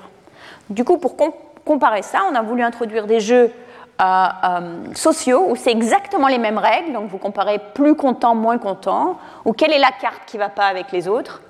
Euh, mais cette fois, c'est pas plus, moins de points, c'est plus content, moins content. Et la carte qui ne va pas avec les autres, c'est celle qui n'est pas contente dans un endroit où euh, tout le monde est, content. donc ça entraîne la sensibilité à l'émotion et à la direction du regard. premier résultat de cette étude, c'est que les enfants indiens apprécient et progressent dans ces jeux autant que les enfants américains sur lesquels ces jeux ont été pilotés, euh, les enfants de postdoc et de, euh, jeunes professeurs euh, qui, gravitent autour du laboratoire de, de Liz Spelke à Harvard. Nos enfants ont progressé au même rythme, ils apprécient les jeux tout autant que les enfants américains. Premier point, sur lequel je vais revenir un peu plus tard. Deuxième point, de participer à ces jeux a effectivement, comme on s'y attendait, euh, permis d'augmenter les compétences non symboliques. Donc à la fin, on leur fait faire des, choses qui ne sont pas des jeux, qui sont des tests, mais qui testent un petit peu les mêmes compétences. Et on voit que les enfants qui ont participé à nos jeux ont des, scores bien plus élevés que les groupes du contrôle, alors que ceux qui ont participé aux jeux émotionnels ont des scores un peu plus élevés, mais pas tellement. Et par ailleurs, ces gains euh, persistent au cours du temps. Euh, un an après, 18 mois plus tard, ils ont toujours des compétences non symboliques plus fortes. Donc le, programme semble avoir, euh, au premier ordre, fait ce à quoi on s'attendait qu'il fasse. Deuxième point, au bout de six mois, juste avant qu'ils entrent à l'école, on leur a aussi testé est-ce qu'ils reconnaissent les nombres, est-ce qu'ils reconnaissent les formes. Le programme lui-même ne le fait pas, mais peut-être que euh, euh, d'avoir, justement l'idée, c'est que d'avoir ces compétences symboliques leur permettrait de prendre plus parti de ce des compétences symboliques qui leur sont enseignées dans leur, euh, dans leur école, dans leur petite école. Et on voit hein, effectivement un effet de, de, de, 13%, 13 d'un écart type. Par contre, dès qu'ils sont à l'école, cet effet disparaît entièrement. On ne voit plus aucune différence à 6 mois, 12 mois, et 10 ans plus tard, ça ne revient pas non plus. Donc euh, le programme, du point de vue euh, d'un programme pédagogique, est un échec dans le sens où il n'a pas amené à une augmentation pérenne des performances à l'école, ce qui était l'objectif. Euh, mais plus important pour nous, pour, pour mon propos juste maintenant, c'est un échec du programme, mais c'est aussi un échec de l'école, parce que ça veut dire que l'école n'a pas été en mesure de tirer parti de la capacité mathématique accrue des élèves. Parce que c'est clair qu'ils avaient une, capacité mathématique accrue quand ils, sont arrivés, arrivés, qu'avant d'entrer à l'école, leur connaissance symbolique était plus élevée, et que les écoles ont réussi à écrabouiller tout ça. Euh, ce qui n'est pas entièrement surprenant quand on va dans une classe de CP en Inde où les mathématiques sont enseignées un peu comme la poésie, dans le sens où euh, les enfants récitent des tables de multiplication, on voit que savoir qu'est-ce qui est plus grand, moins grand, euh, semble euh, pas, complètement pertinent. Premier point, donc, premier point qui dit, euh, pour, illustrer le fait que les écoles ont du mal à tirer parti des connaissances qui, existent dans le système. Deuxième exemple, c'est une étude que nous avons réalisée à, Calcutta, puis à Delhi, euh, sur les marchés. Donc, je vous dis que la plupart des enfants euh, d'âge scolaire sont à l'école et ne travaillent pas, mais il y en a quand même qui travaillent. Et d'ailleurs, il y en a qui font les deux en même temps, qui travaillent et qui, vont à l'école. Euh, et on en trouve en particulier sur les marchés dans les zones urbaines. Souvent des adolescents, plutôt des garçons, qui sont toujours très impressionnants parce qu'on a l'impression qu'ils savent exactement ce qu'ils font, qu'ils vous rendent le change très vite. Et je m'étais toujours posé la question de savoir si, est-ce que d'abord ils rendent le compte exact euh, et deuxièmement, s'ils le font, est-ce que c'est parce qu'ils connaissent tout par cœur ou est-ce que c'est parce qu'ils font vraiment les calculs euh, très très vite comme ça? Parce que c'est très impressionnant de les voir travailler. Donc du coup, ce qu'on a fait, que ce soit à Calcutta ou à Delhi, c'est qu'on a envoyé euh, des, des, enquêteurs acheter des aubergines et des tomates. Donc ils allaient sur les, les, étals, comme ça, et ils demandaient deux légumes ou fruits à l'enfant, dans des quantités un peu inhabituelles, donc 300 grammes de pommes, 250 grammes de tomates, et lui donner un, un, gros billet, disons 500 roupies, et l'enfant devait faire deux multiplications, une addition et une soustraction pour donner le change exact. Et ensuite, il vérifiait le change et voyait si c'était correct. Si c'était pas correct, il lui disait Je crois que tu t'es trompé et lui. Il recalculait. Si c'était correct, c'est la fin de la transaction. Donc, ils ont fait ça trois fois dans la même journée. Une fois qu'ils ont fait ça, donc ça, ils ont fait ça pas en se faisant passer pour des clients normaux. Quelques temps plus tard, d'autres enquêteurs sont venus, sont allés voir l'enfant et lui ont demandé, et à ses parents, s'il voulait bien répondre à quelques questions euh, mathématiques. Euh, ensuite, on est arrivé à faire la même chose dans les écoles, mais dans le sens inverse. Donc, les, enfants ont l'habitude de répondre à des questions mathématiques. On a construit un petit marché pour eux de choses, choses à vendre euh, à l'école. Et on, leur a, on a joué au marché et ensuite on a, on a posé des petits problèmes mathématiques. Alors, qu'est-ce qu'on apprend? D'abord que les enfants qui travaillent, les enfants qui travaillent dans les marchés, utilisent efficacement l'arithmétique dans leur travail. Donc, vous voyez ici que euh, à Calcutta, entre 95 et 98% des enfants donnent le bon calcul pour cette opération compliquée, donnent la bonne réponse pour cette opération compliquée. À Delhi, euh, c'est aussi de l'ordre. Pour la première transaction, comme les, choses sont inhabituelles, il faut qu'ils se réchauffent un peu. Mais après, on arrive aussi à 94-95% de réponses correctes euh, euh, euh, pour les, enfants qui travaillent sur les marchés.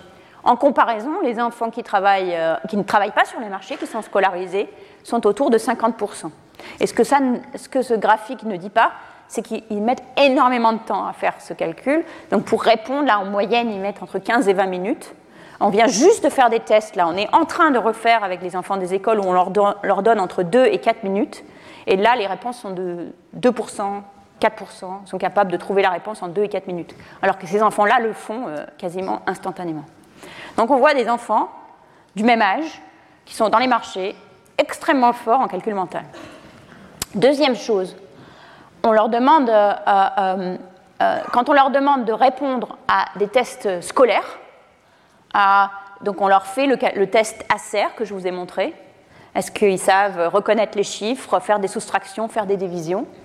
Et eh bien là, on retrouve ce qu'on trouve, dans les données, euh, euh, nationales, c'est-à-dire il n'y a que 32% de ces enfants qui savent faire une division, que 54% qui savent faire une soustraction simple, et euh, même pour reconnaître des nombres, il n'y a que 85% des gens qui savent reconnaître les nombres. Mais surtout, par exemple, regardez, il n'y a que la moitié des enfants qui savent faire une soustraction simple, alors que 95% de ces mêmes enfants savent faire dans la même calcul deux multiplications, une addition, une soustraction qui n'est pas une soustraction simple. Donc il y a quelque chose qui cloche dans le passage de l'un à l'autre. Et comme les nombres sont inhabituels, ce pas des nombres qu'ils savaient par cœur, c'est vraiment un calcul qu'ils ont fait. Ah, et de manière générale, on peut ensuite, quand on, donc quand on a interviewé les enfants et qu'on leur, leur, fait faire des calculs de plus en plus loin de ce qu'ils font d'habitude, si on leur pose des questions sur les tomates, mais on leur dit, imagine par exemple que les tomates ne soient plus 55 euh, euh, roupies le kilo, mais 75. Alors euh, ce serait combien? Et ils sont tout à fait capables de, changer de prix. Donc là, on change au fur et à mesure soit ce qu'ils vendent, soit le prix auquel ils le vendent, soit, soit les unités dans lesquelles c'est vendu. et ils sont capables de, de le faire. Plus on s'éloigne, plus c'est difficile pour eux. Ce qui est difficile pour eux, c'est les présentations abstraites. Donc là, on passe d'une présentation abstraite à une présentation concrète. Donc on passe de 25 euh, pommes moins 4 euh, pommes à 25 moins 4. Donc 25 moins 4, c'est 43% de réussite. 25 pommes moins 4 pommes, 90%. Ça, c'est Calcutta. Et Delhi, c'est un peu moins, c'est un, peu moins net. Mais pour les divisions, par exemple, on voit un taux de succès dans les divisions qui est multiplié par 5 euh, quand on passe de l'abstrait au concret. Donc première chose. Deuxième chose très intéressante, les enfants des marchés, même sur des problèmes abstraits, sont capables de les résoudre s'ils sont facilement, euh, euh, s'ils peuvent être traités comme des problèmes de 10. Par exemple, si, si je leur donne 59 moins 14, ils, sont capables de faire 59 moins 14 beaucoup plus facilement que 67 moins 14, simplement parce que 59 moins 14, c'est 60 moins 14 plus 1. Et je leur dis pas ça, je leur dis c'est 59 moins 14. Leur performance à, 55, à 59 moins 14, même quand c'est abstrait, euh, monte à 85%. Donc ils sont capables de euh, trouver des méthodes quand il y en a qui sont trouvables. Simplement, quand on le met devant un problème qui est à la fois abstrait et pas facilement simplifiable, ils essayent de mettre en œuvre leur protocole qu'ils ont appris à l'école, parce qu'ils ont tous été scolarisés et la moitié d'entre eux sont encore scolarisés. Et là, euh, ils essayent de, se souvenir de l'algorithme et ils s'en souviennent de, travers. Euh, d'où euh, les erreurs qu'ils font. Et donc ça, c'est une façon dont on a illustré ça dans le livre. C'est un petit peu difficile de l'illustrer avec les mathématiques. Alors on l'a illustré avec, avec la lecture, mais c'est la même chose où la, maîtresse dit euh, répétez après moi, euh, la grammaire est importante, et les enfants euh, répondent ma grand-mère est un peu lente. Et c'est un petit peu, c'est une façon, disons, un petit peu humoriste de dire, exactement ce qu'on a sur les enfants apprennent les algorithmes, essayent de répéter les algorithmes, ils, ils les ont appris de travers. Donc en fait, ils sont incapables de les reproduire, alors même qu'ils ont ce, que ce groupe d'enfants a cette compétence mathématique ça, c'est le premier résultat important de ces enfants, euh, euh, sur ces enfants. Deuxième résultat important, c'est pour les enfants scolarisés qui, eux, sont à l'école. Euh, je vous ai dit que leur performance a des problèmes de marché est beaucoup plus faible que celle, des, que celle des enfants de marché. Et en plus, ils le font tellement lentement, c'est un exemple de ce qu'ils font pour essayer de résoudre ces problèmes. Donc il y en a un qui, fait des, qui a beaucoup d'additions à faire, il les écrit toutes. Ah, donc, ils, essayent comme ça de, mobiliser leurs connaissances, ça leur prend énormément de temps. Et donc, finalement, le peu qu'ils savent n'est pas immédiatement applicable, parce qu'on met un enfant dans un marché, il ne pourrait pas, pourrait pas résoudre, ça. Donc, c'est un problème plus profond dans ce qui manque aux écoles. Ce n'est pas que les écoles n'apprennent pas grand-chose aux enfants, qu'il n'y a que la moitié des enfants qui savent lire, mais en plus, les connaissances qui existent dans le système écologique, chez les enfants, que ce soit chez nos petits mathématiciens d'école maternelle ou euh, dans les marchés, euh, ne sont pas repérées et que les compétences qui sont enseignées ne sont pas appliquées, en tout cas pas euh, complètement, dans le système, dans, dans, la vie réelle. Par exemple, l'enquête ACER pour les enfants un peu plus grands euh, a des problèmes pratiques. Euh, par exemple, est-ce que si vous avez un paquet de, sel de réhydratation pour 30 euh, litres et que vous voulez faire 20 litres, combien vous mettez du paquet? La plupart des enfants, même ceux qui savent faire des divisions, ne sont pas capables de résoudre ce problème simple d'application concrète. Donc il n'y a pas ce passage, il y a la connaissance de l'école et il y a la connaissance pratique, et elles n'arrivent pas à se parler les unes aux autres. Alors, qui est responsable de cet état de fait? Tout le monde se rejette la faute. Ah, les parents disent que c'est la faute de l'enfant, d'abord. Ils sont déçus et inquiets, ils lui font la leçon toute la soirée. Ah, la maîtresse dit que c'est la faute des enfants. Ah, on voit, la maîtresse dans, ce livre-là fait peur au départ. Après, euh, elle change. Enfin, c'est pas qu'elle change, c'est qu'on comprend d'où elle vient. Mais elle s'énerve, elle dit voilà, tu, es bête, tu. Et cette image, on l'a beaucoup commenté en disant comment vous pouvez représenter les enseignants comme ça, mais c'est parce que c'est effectivement une réalité en Inde où souvent la première réaction des enseignants, même quand on leur parle, c'est mais c'est les parents, c'est les enfants, ils ne peuvent pas apprendre, ou c'est les parents, ils ne les aident pas, ils ne sont pas vraiment motivés, etc. Donc ça, c'est de rejeter la responsabilité sur les enfants. Une autre manière de rejeter la responsabilité sur les enfants de manière plus euh, douce, disons, c'est ce que nous dit par exemple Bill Gates en disant, oui, la seule manière d'augmenter les performances scolaires, c'est de mieux nourrir les enfants. Parce que les enfants arrivent à l'école, leur cerveau n'est pas bien développé, parce qu'ils n'ont pas, bien, pas assez mangé quand ils étaient petits. Donc c'est une autre façon de le dire, plus poli, euh, euh, de dire les enfants ne peuvent pas apprendre. Là où ils ne veulent pas apprendre, les parents ne peuvent pas les aider, etc. Puis finalement, il y a les parents qui s'énervent contre la maîtresse, qui dit que c'est la faute de, la maîtresse. Donc euh, voilà, les parents attaquent les enfants, puis la maîtresse, puis la maîtresse attaque les enfants et les parents. Euh, et les enfants dans tout ça se sentent euh, terrorisés ou déplacés. Et donc on a notre petite Nilou qui décide de sortir de, de l'école. Alors est-ce qu'on pense, est-ce qu'il y a des chances que, est-ce que c'est les enfants? C'est très peu probable que ce soit les enfants qui ne peuvent pas apprendre, parce que souvenez-vous de nos petits mathématiciens en herbe. Leur, progression, donc à 4 ans, 5 ans, juste avant qu'ils entrent à l'école, leur progression sur les tests mathématiques est aussi rapide que celle des jeunes Américains. Euh, donc, euh, en tout cas, jusqu'à 4 ans, ils étaient parfaitement capables euh, d'apprendre. On trouve aussi exactement les mêmes corrélations entre les compétences symboliques actuelles, courantes ou, ultérieures, et les compétences non symboliques aux États-Unis. Donc, tout, ce qu'on peut voir, le fonctionnement cognitif des enfants indiens est simplement le même que celui des enfants américains. Donc, ils seraient capables d'apprendre aussi bien que les enfants américains. Première chose, donc ce n'est pas les enfants. Deuxième chose, euh, euh, ce n'est pas non plus les ressources euh, qu'ont les enseignants. Ce n'est pas seulement parce que les enseignants sont pas bien payés. En fait, les enseignants euh, dans la plupart des pays pauvres, sont relativement bien payés par rapport au reste de la population. Contraire en France, où les enseignants sont extraordinairement mal payés. Mais en Inde, les enseignants sont bien payés par rapport, au reste de la population. Et il y a eu des expériences consistant à doubler leur salaire pour voir si ça a augmenté les performances scolaires. On ne voit pas vraiment beaucoup d'augmentation, on ne voit pas beaucoup d'effets de, de faire ça. Donc ce n'est pas le salaire des enseignants en Inde, en France, qu'il soit dit pour le record qu'en France, il y a un gros problème de salaire des enseignants, mais pas en Inde et pas au Kenya. Vous avez même vu, vous avez vu à quel point tout le monde veut absolument être enseignant, parce que c'est un, emploi sûr, bien payé, etc. Donc c'est probablement pas ça non plus. Ah, mais c'est pas non plus euh, ce que les, les parents reprochent aux, enseignants dans le livre de Nilou, ou ce que le, réflexe presque instinctif des économistes que ah, c'est les enseignants qui ne travaillent pas assez, parce qu'ils sont fonctionnaires, etc. C'est pas non plus ça. Euh, pourquoi on pense que c'est pas ça? Euh, Parce que euh, il, est vrai que quand on donne aux, enseignants, quand, on les fait, quand on leur donne des incitations financières sur des points extrêmement précis, par exemple dans une étude que j'ai faite au Rajasthan, où les écoles étaient loin et c'était des, enseignants uniques. Donc quand l'enseignant n'était pas là, la classe était fermée.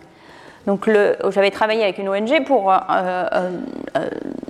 donner des primes aux enseignants à chaque fois qu'ils venaient.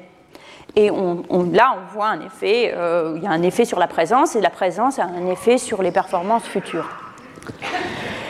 Mais les écoles qui ont le plus d'incitation finalement à faire ce que les enfants et les parents attendent, ce sont les écoles privées.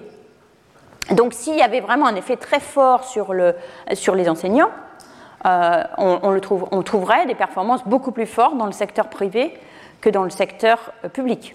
D'abord parce que, en particulier dans un pays comme l'Inde, les enseignants sont absolument, euh, les enseignants du privé, qui sont beaucoup, beaucoup, beaucoup moins payés, peuvent être renvoyés à tout moment. Donc c'est clair que les écoles, les, il y a un marché extrêmement compétitif de l'école privée. Il y a la moitié des enfants qui sont scolarisés dans les écoles privées les, parents ont énormément de choix et l'exercent. Donc on pourrait penser que s'il y a un endroit où les, où les, enseignants sont vraiment très sensibles aux attentes des parents, euh, ce serait dans le privé. Donc si c'était une question d'effort euh, réalisé, on le trouverait des performances beaucoup plus fortes dans le privé que dans le public. En termes de corrélation, c'est ce qu'on voit d'ailleurs. Les, écoles, les enfants du privé ont des scores, par exemple au test ACER, plus importants que les enfants du public. Mais évidemment, c'est juste une corrélation les enfants qui se vont dans le privé sont différents que les enfants qui se vont dans le public. Sont des enfants dont les parents sont soit un petit peu plus fortunés, soit plus motivés. Euh, euh, et en général, les, parents vont faire un choix et vont mettre un de leurs enfants dans le privé en pensant que ça va lui réussir et pas l'autre. Bon. Tout ça pour dire qu'on ne peut pas vraiment comparer le privé et le public. Ah, donc il y a une étude euh, qui permet de, répondre à cette question, qui est le, système, il y a quelques années, le gouvernement indien a introduit euh, une loi qui s'appelle euh, droit à l'éducation. Et dans cette loi de droit à l'éducation, ils ont introduit un quota pour les écoles privées en disant que toutes les écoles privées, qui en quelque sorte sont sous contrat, c'est presque toutes les écoles privées sont soutenues par le gouvernement, comme en France, que toutes les écoles privées sous contrat, c'est-à-dire presque toutes les écoles privées, doivent réserver 25% de leur, de leur place à des élèves euh, euh, des, ou des élèves pauvres qui, en gros, ont un bon qui, prennent avec eux. Euh, au départ, quand cette loi était discutée, mais pas encore lancée, il y avait des endroits où il y avait des, bons, il y avait des endroits où il n'y en avait pas, etc. donc il y a eu une étude randomisée au niveau à la fois du village et au niveau individuel, où les, bons qui existaient ont été donnés à, des enfants dans des villages choisis au hasard.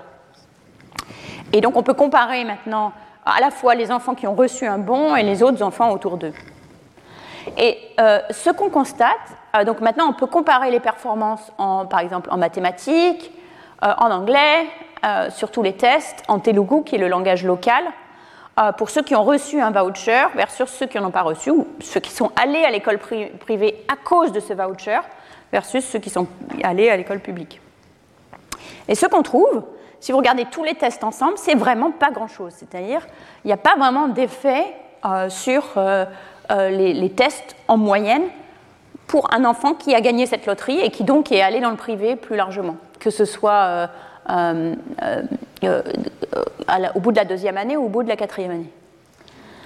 Si on regarde les disciplines qui sont communes, qui sont enseignées dans les écoles privées et publiques, parce qu'elles font partie du programme, c'est le Telugu, la langue locale et les maths, on voit plutôt un effet même négatif, très léger. On ne peut pas dire qu'on ne peut pas être sûr que c'est un gros effet négatif, mais s'il y a un effet, il est négatif les enfants qui sont allés dans le privé grâce à ces bourses ont des performances plutôt moindres que ceux qui sont restés dans le public. Là, on voit un effet positif, c'est en anglais.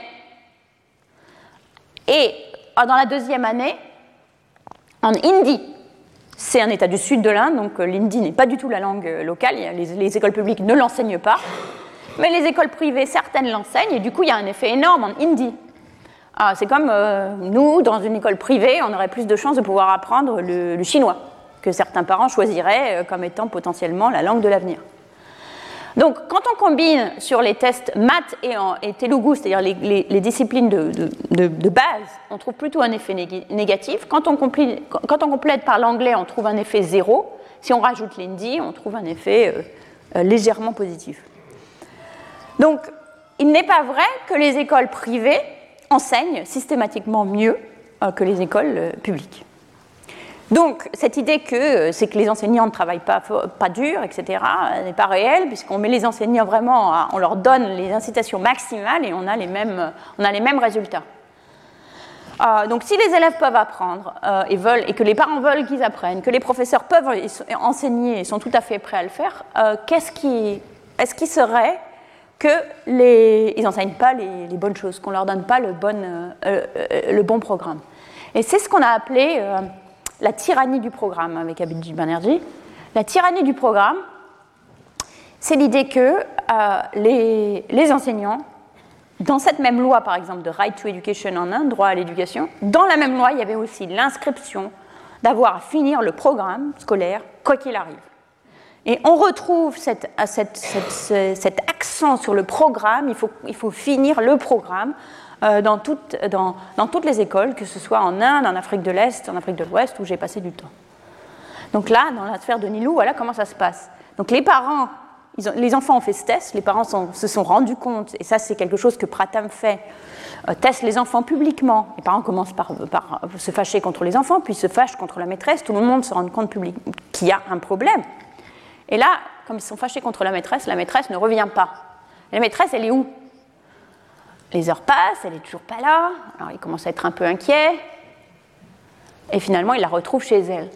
Et elle dit Mais c'est pas de ma faute, je dois suivre le programme scolaire qui est bien trop dur pour les élèves. Toute seule, euh, je n'y arrive pas, mais j'ai pas le choix, c'est la loi.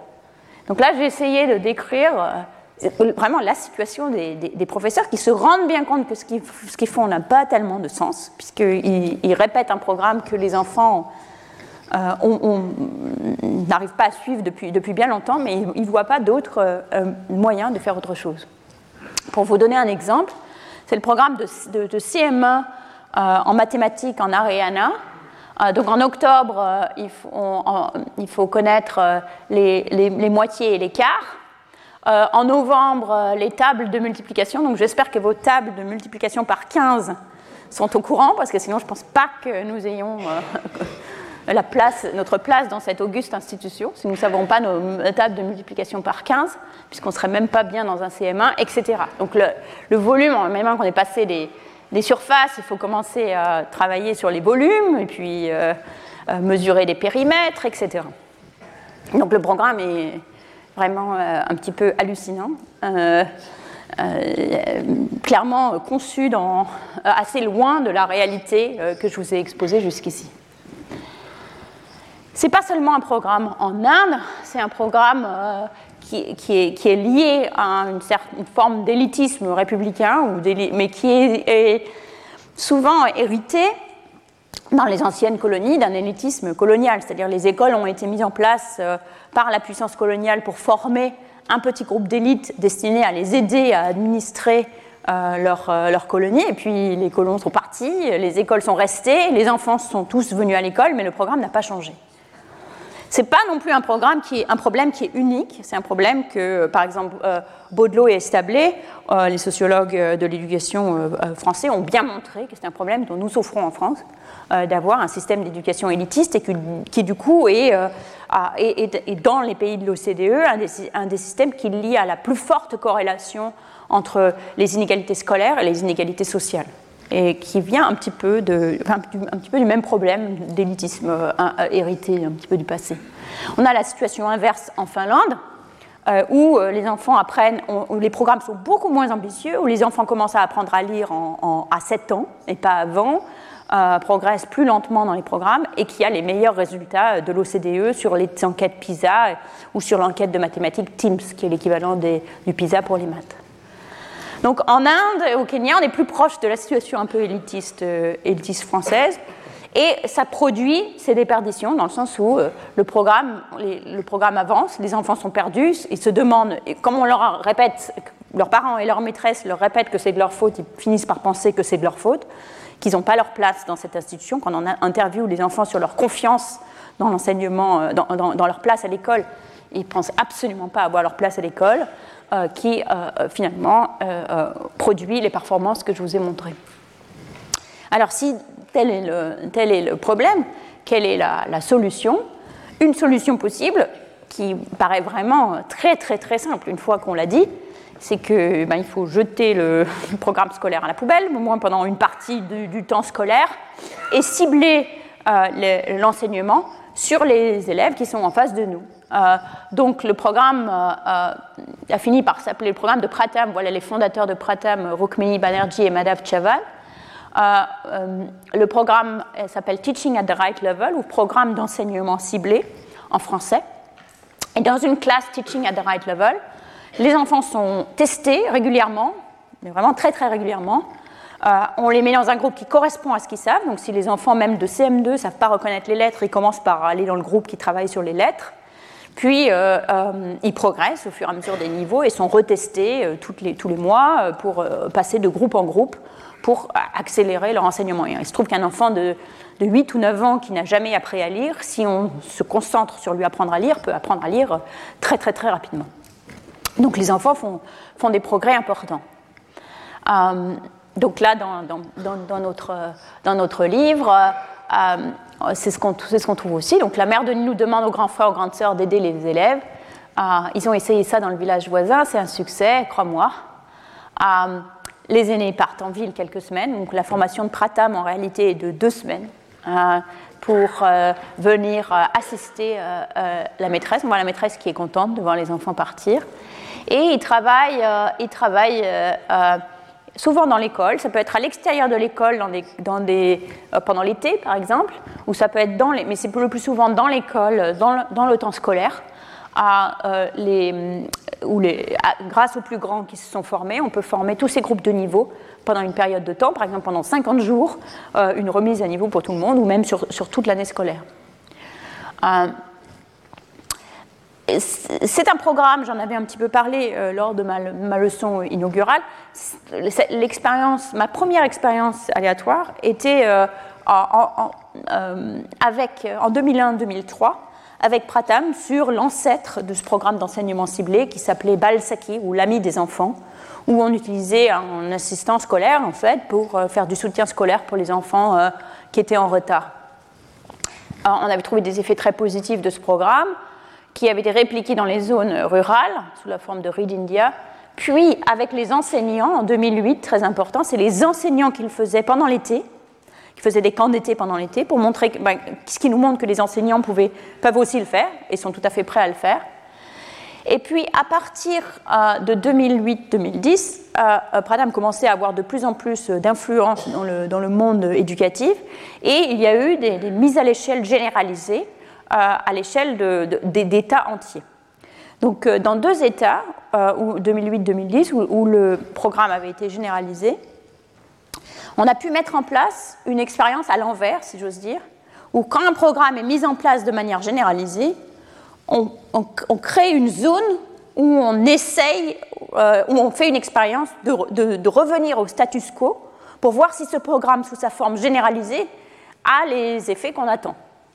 C'est l'expérience à l'envers. Donc ça permet de répondre à, la critique potentielle que quand on fait une expérience à toute petite échelle, on n'a pas les résultats euh, euh, définitifs parce que euh, les, gens sont très motivés et seront moins motivés pour le faire en réalité.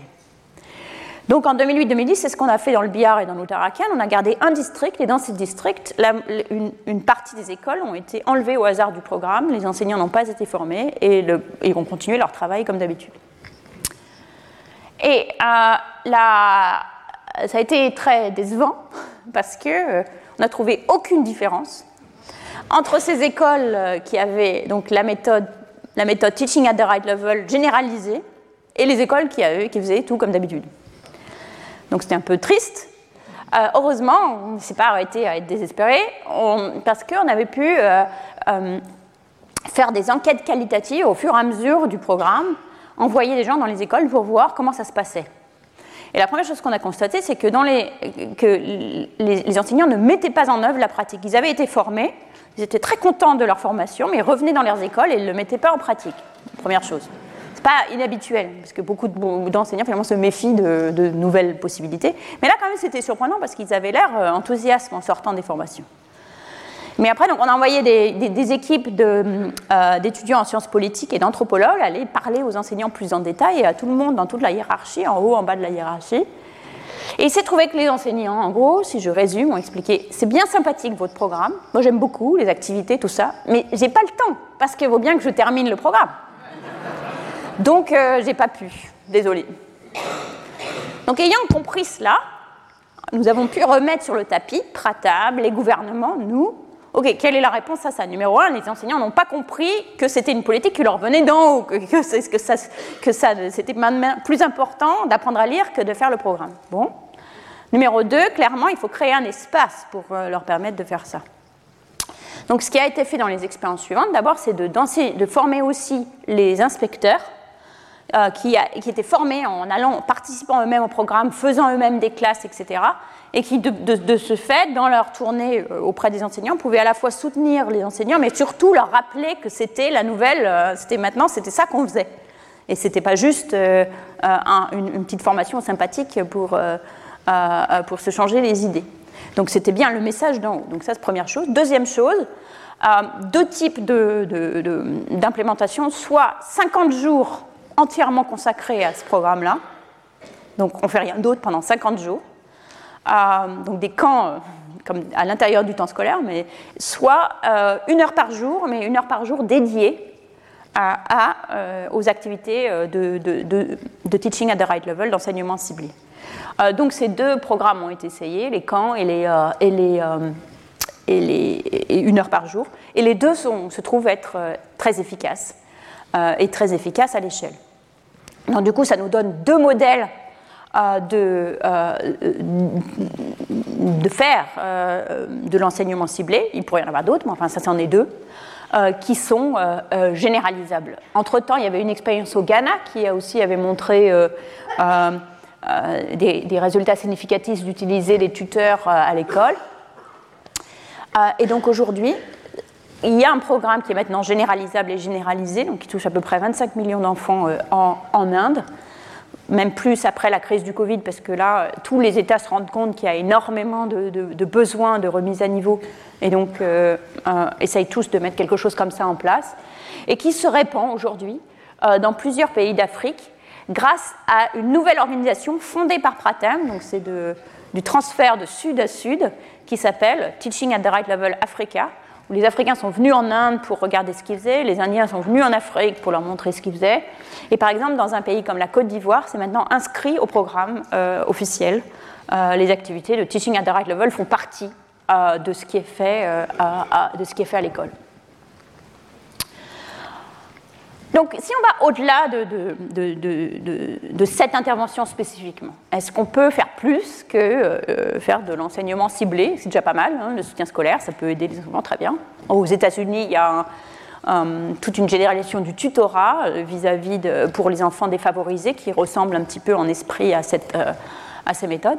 Mais est-ce, qu'on peut, est-ce que ce qu'on a appris nous en dit plus sur ce qui pourrait être fait pour réparer l'enseignement primaire, pour euh, ne pas avoir les, déperditions de connaissances euh, dont je vous ai parlé aujourd'hui. Est-ce qu'il faut entièrement passer par les écoles privées? Est-ce qu'il faut renoncer à l'école complètement euh, Continuer ce qu'on faisait pendant le Covid, apprendre à la maison? Est-ce qu'il faut changer les programmes? Est-ce qu'il faut opérer dans les marges? Ou est-ce qu'il faut être patient? Alors commençons par les écoles privées. Comme je vous ai dit, les élèves des écoles privées réussissent mieux mais ce n'est pas un effet causal, en tout cas pas en Inde. Je vous ai montré euh, les données que ce n'était pas le cas. Une partie du problème, c'est que les écoles privées, effectivement, répondent aux attentes des parents, mais que les attentes des parents, si vous vous souvenez, pour les écoles privées, manifestement, c'était d'enseigner l'anglais et l'hindi, ce qui est utile dans la vie, certainement, euh, mais qui montre une certaine. qui, qui, qui, euh, qui est bien.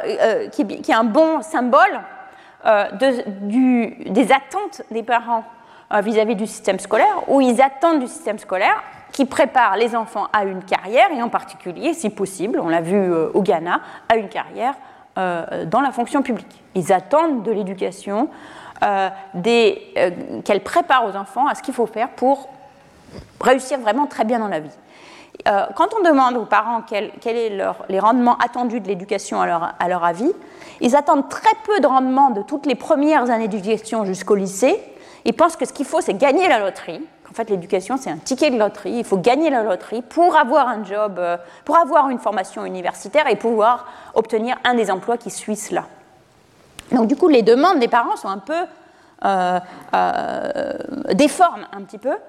Les, missions de l'école et en particulier, les, missions des, écoles, des écoles privées.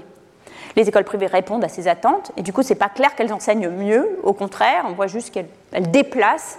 Euh, on l'a vu sur le type de matière, mais on peut supposer que c'est la même chose sur le genre de, programme qu'elles font, où, à nouveau les écoles privées vont essayer d'identifier les enfants qui peuvent suivre et les pousser à fond, oubliant euh, le, reste des enfants, avec la complicité en quelque sorte des parents.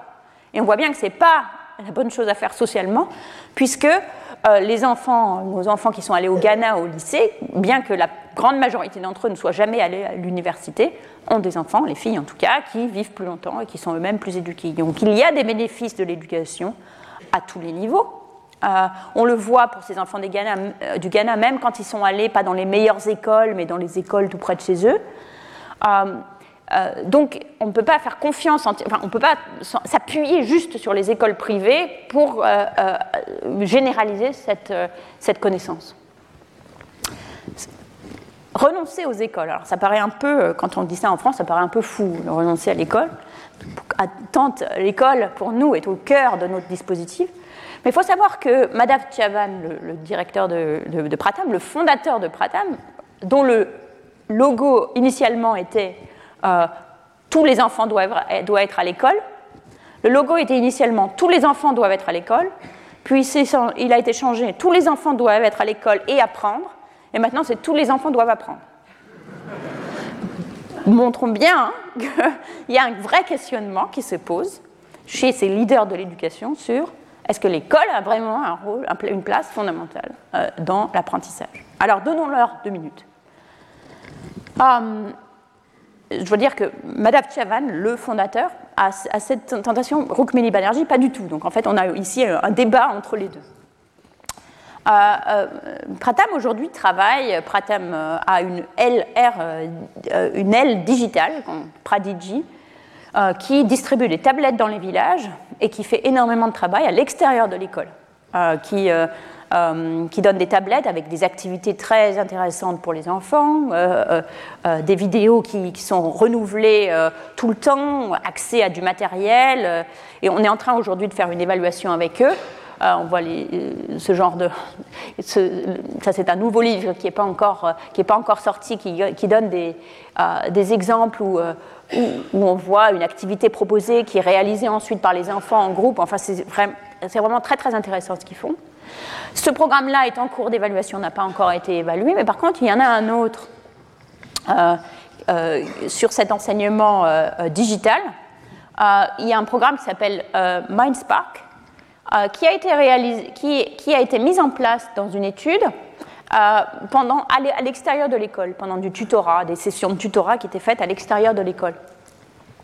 Euh, ce programme, euh, donc, euh, en gros, n'a besoin d'aucun support enseignant. Les, enfants travaillent tout seuls sur leur tablette. La tablette leur dit, leur fait faire des tests, voit quel est leur niveau et leur donne des, exercices qui sont appropriés à ce niveau-là, en utilisant l'intelligence artificielle pour bien les localiser.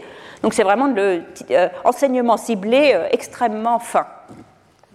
Pour les enfants qui participent, on a des effets qui sont effectivement extrêmement importants on voit des effets de, 67% d'un écart type, donc des, énormes euh, impacts euh, sur les connaissances mathématiques, sur les connaissances en Indie, d'avoir accès à ce programme en plus de l'école.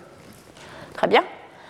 On voit ces résultats sur toute la distribution, pour les enfants les plus faibles au départ, pour les enfants les, plus forts au départ, en euh, mathématiques et en Indie.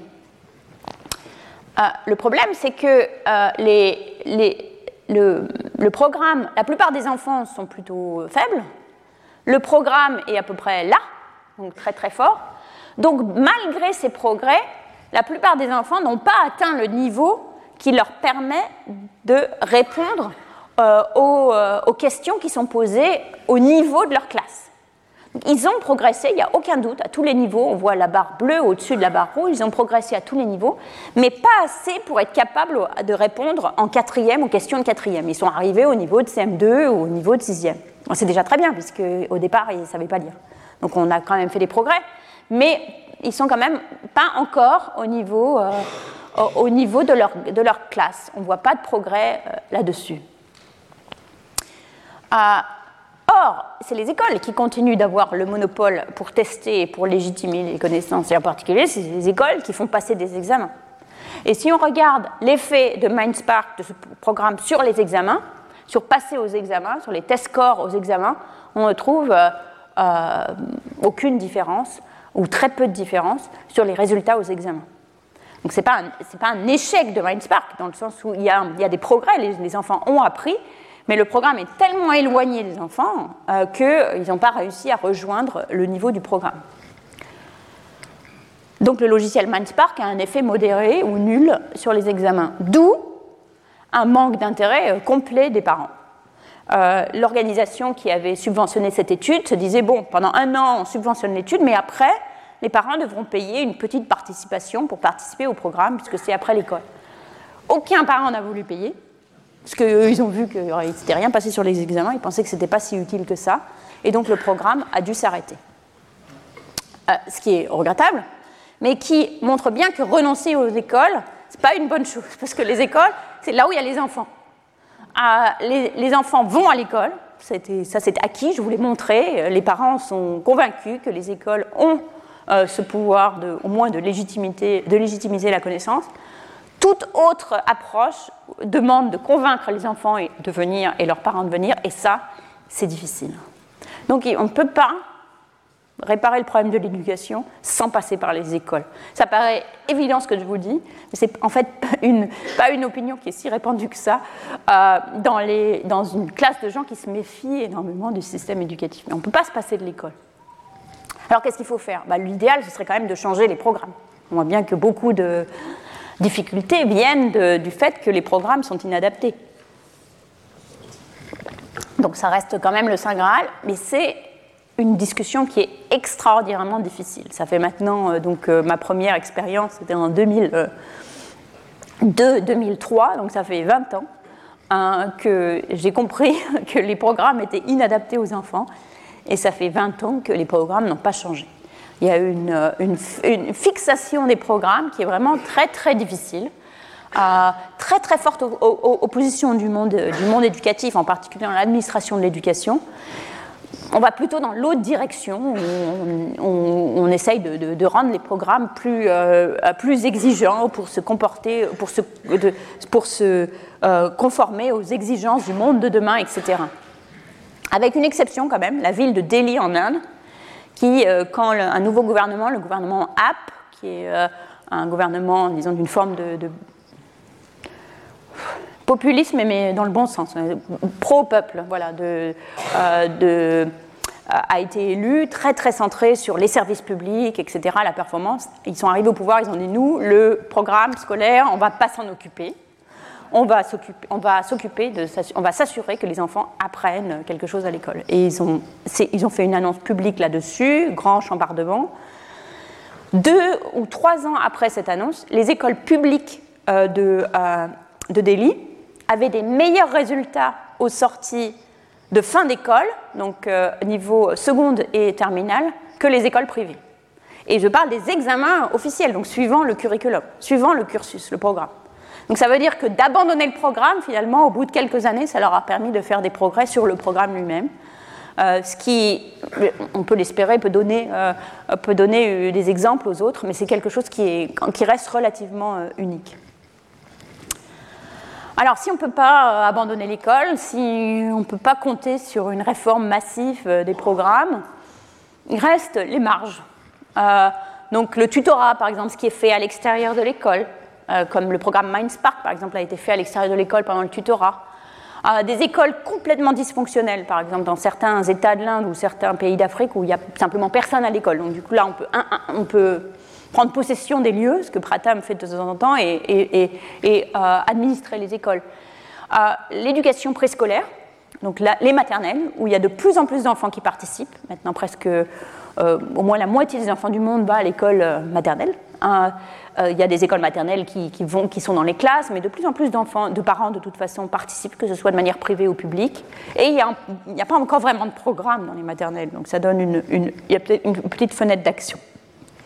Les premières années, où le programme n'est pas encore trop fou, donc il est possible d'aider les, enseignants à, accomplir le programme tout en restant euh, d'une manière plus rationnelle qui les prépare mieux à ce qui leur vient. Les étés, qui sont très longs. Hein, on sait euh, que les enfants, en particulier les enfants de milieux défavorisés, dans les pays riches et dans les pays pauvres, perdent énormément pendant les vacances d'été. Mais si on se saisit de l'été, ça nous fait, euh, souvent en Inde, c'est plus trois mois, les vacances d'été, trois mois euh, pour, pour, apprendre beaucoup de choses. Donc tout ça, c'est des marges dont on peut, euh, dont on peut prendre parti. exemple de, tirer parti de ces marges, c'est nos programmes de jeux mathématiques.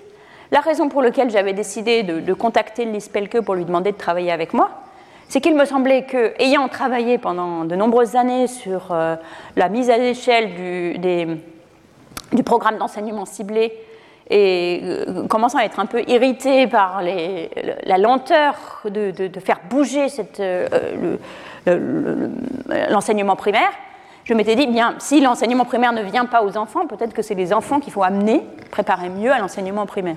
Notre première expérience n'avait pas réussi, mais nous avons tiré l'idée que peut-être un, programme qui mettrait, qui combinerait les jeux symboliques et non symboliques permettrait aux enfants de connaître les symboles quand ils arrivent à l'école, donc d'être vraiment en avance et prêts pour le primaire. C'est-à-dire, on n'a pas, l'école primaire n'avait pas réussi à saisir des, euh, des compétences qui existaient pour faire leur travail, mais on pouvait les mettre un petit peu, euh, les préparer mieux nous-mêmes. Donc, nous avons mis en place une deuxième expérience qui combinait les jeux symboliques et non symboliques. Donc il y a trois. Donc maintenant, on a par exemple les jeux non symboliques avec des petits points, euh, puis symboliques avec 1, 2, 3, ou les formes euh, qui sont euh, des jeux de formes non symboliques ou symboliques, des additions symboliques ou non symboliques. Et en fait, on passe de l'un à l'autre. On commence par le non symbolique, puis ensuite on fait une transition vers le symbolique. Du coup, à la fin du programme, avant d'entrer en CP, les enfants sont prêts. Quand on regarde les effets de ça, donc on a trois conditions, soit jeu non symbolique seulement, jeu symbolique ou jeu mixte. Sur les, compétences non symboliques, on, on perd rien à avoir les jeux mixtes, c'est-à-dire même s'ils ont fait des jeux non symboliques la moitié du temps, puis après symbolique, ils ont tout aussi, tout aussi bien progressé sur le, non symbolique, donc c'est bien. on perd rien, ni au premier endline, ni au deuxième, ni au troisième. Et par contre, sur le symbolique, on gagne beaucoup. On voit que les enfants connaissent mieux les, sont plus avancés en termes de compétences symboliques, reconnaissance des nombres, des noms, des figures, les additions, etc., à la première enquête, à la deuxième et à la troisième. Donc maintenant, on a un programme qui semble avoir un effet qui persiste sur 18 mois. Et peut-être dans le futur, on ne sait pas encore. Mais ce n'est pas encore un programme dans la manière dont il était mené là, qui était très facile à, à adapter dans les écoles parce qu'il demandait beaucoup de personnel. Donc on a fait une troisième expérience pour développer un modèle généralisable où la maîtresse qui est là a juste besoin d'expliquer une fois ce que doivent faire les enfants et ensuite, les enfants jouent tout seuls. Il n'y a pas besoin de supervision. Euh, ça se joue en groupe, ah, donc ils peuvent en parler. C'est quelque chose qu'ils n'ont pas forcément l'habitude de faire euh, dans les écoles, de se mettre comme ça les écoles 4 par 4 et de parler entre eux. Euh, ils jouent à. Il y a des jeux qui ressemblent un peu à, des jeux de loi, il y a des jeux qui ressemblent, qui, ressemblent un peu à des, batailles, etc.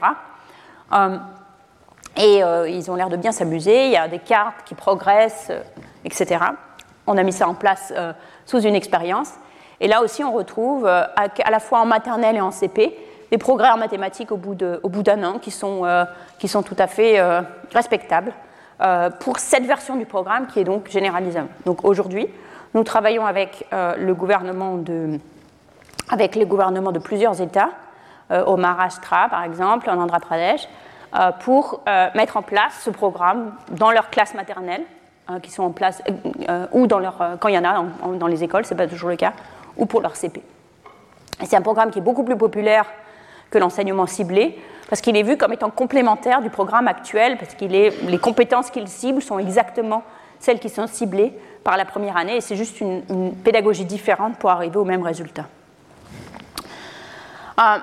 donc travailler pour les marges peut, être, peut être, sur les marges peut être efficace, le souci est qu'on voit une tentation de clore ces marges dès qu'elles grandissent en importance. Donc, euh, par exemple, en Inde, il y a une tentation de vouloir réguler le tutura. En Chine, il a été interdit complètement.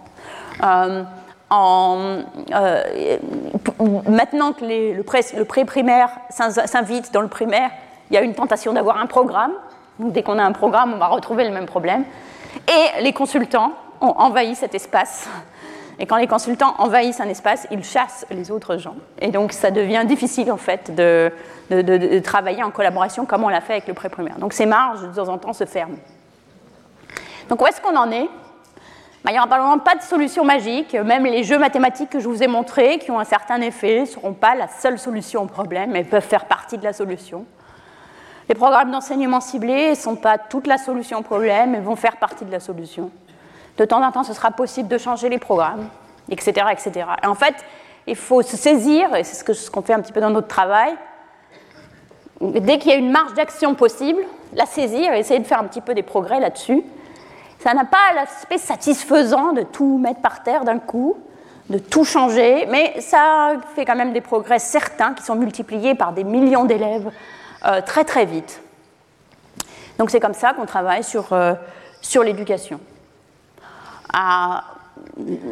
ce qu'on essaye de montrer avec Nilou, c'est que même si c'est pas, elle apprend juste un petit peu plus de maths, un petit peu à lire, elle est beaucoup plus heureuse à l'école, euh, la vie devient plus légère et elle se couche un petit peu plus tard parce qu'elle lit une histoire.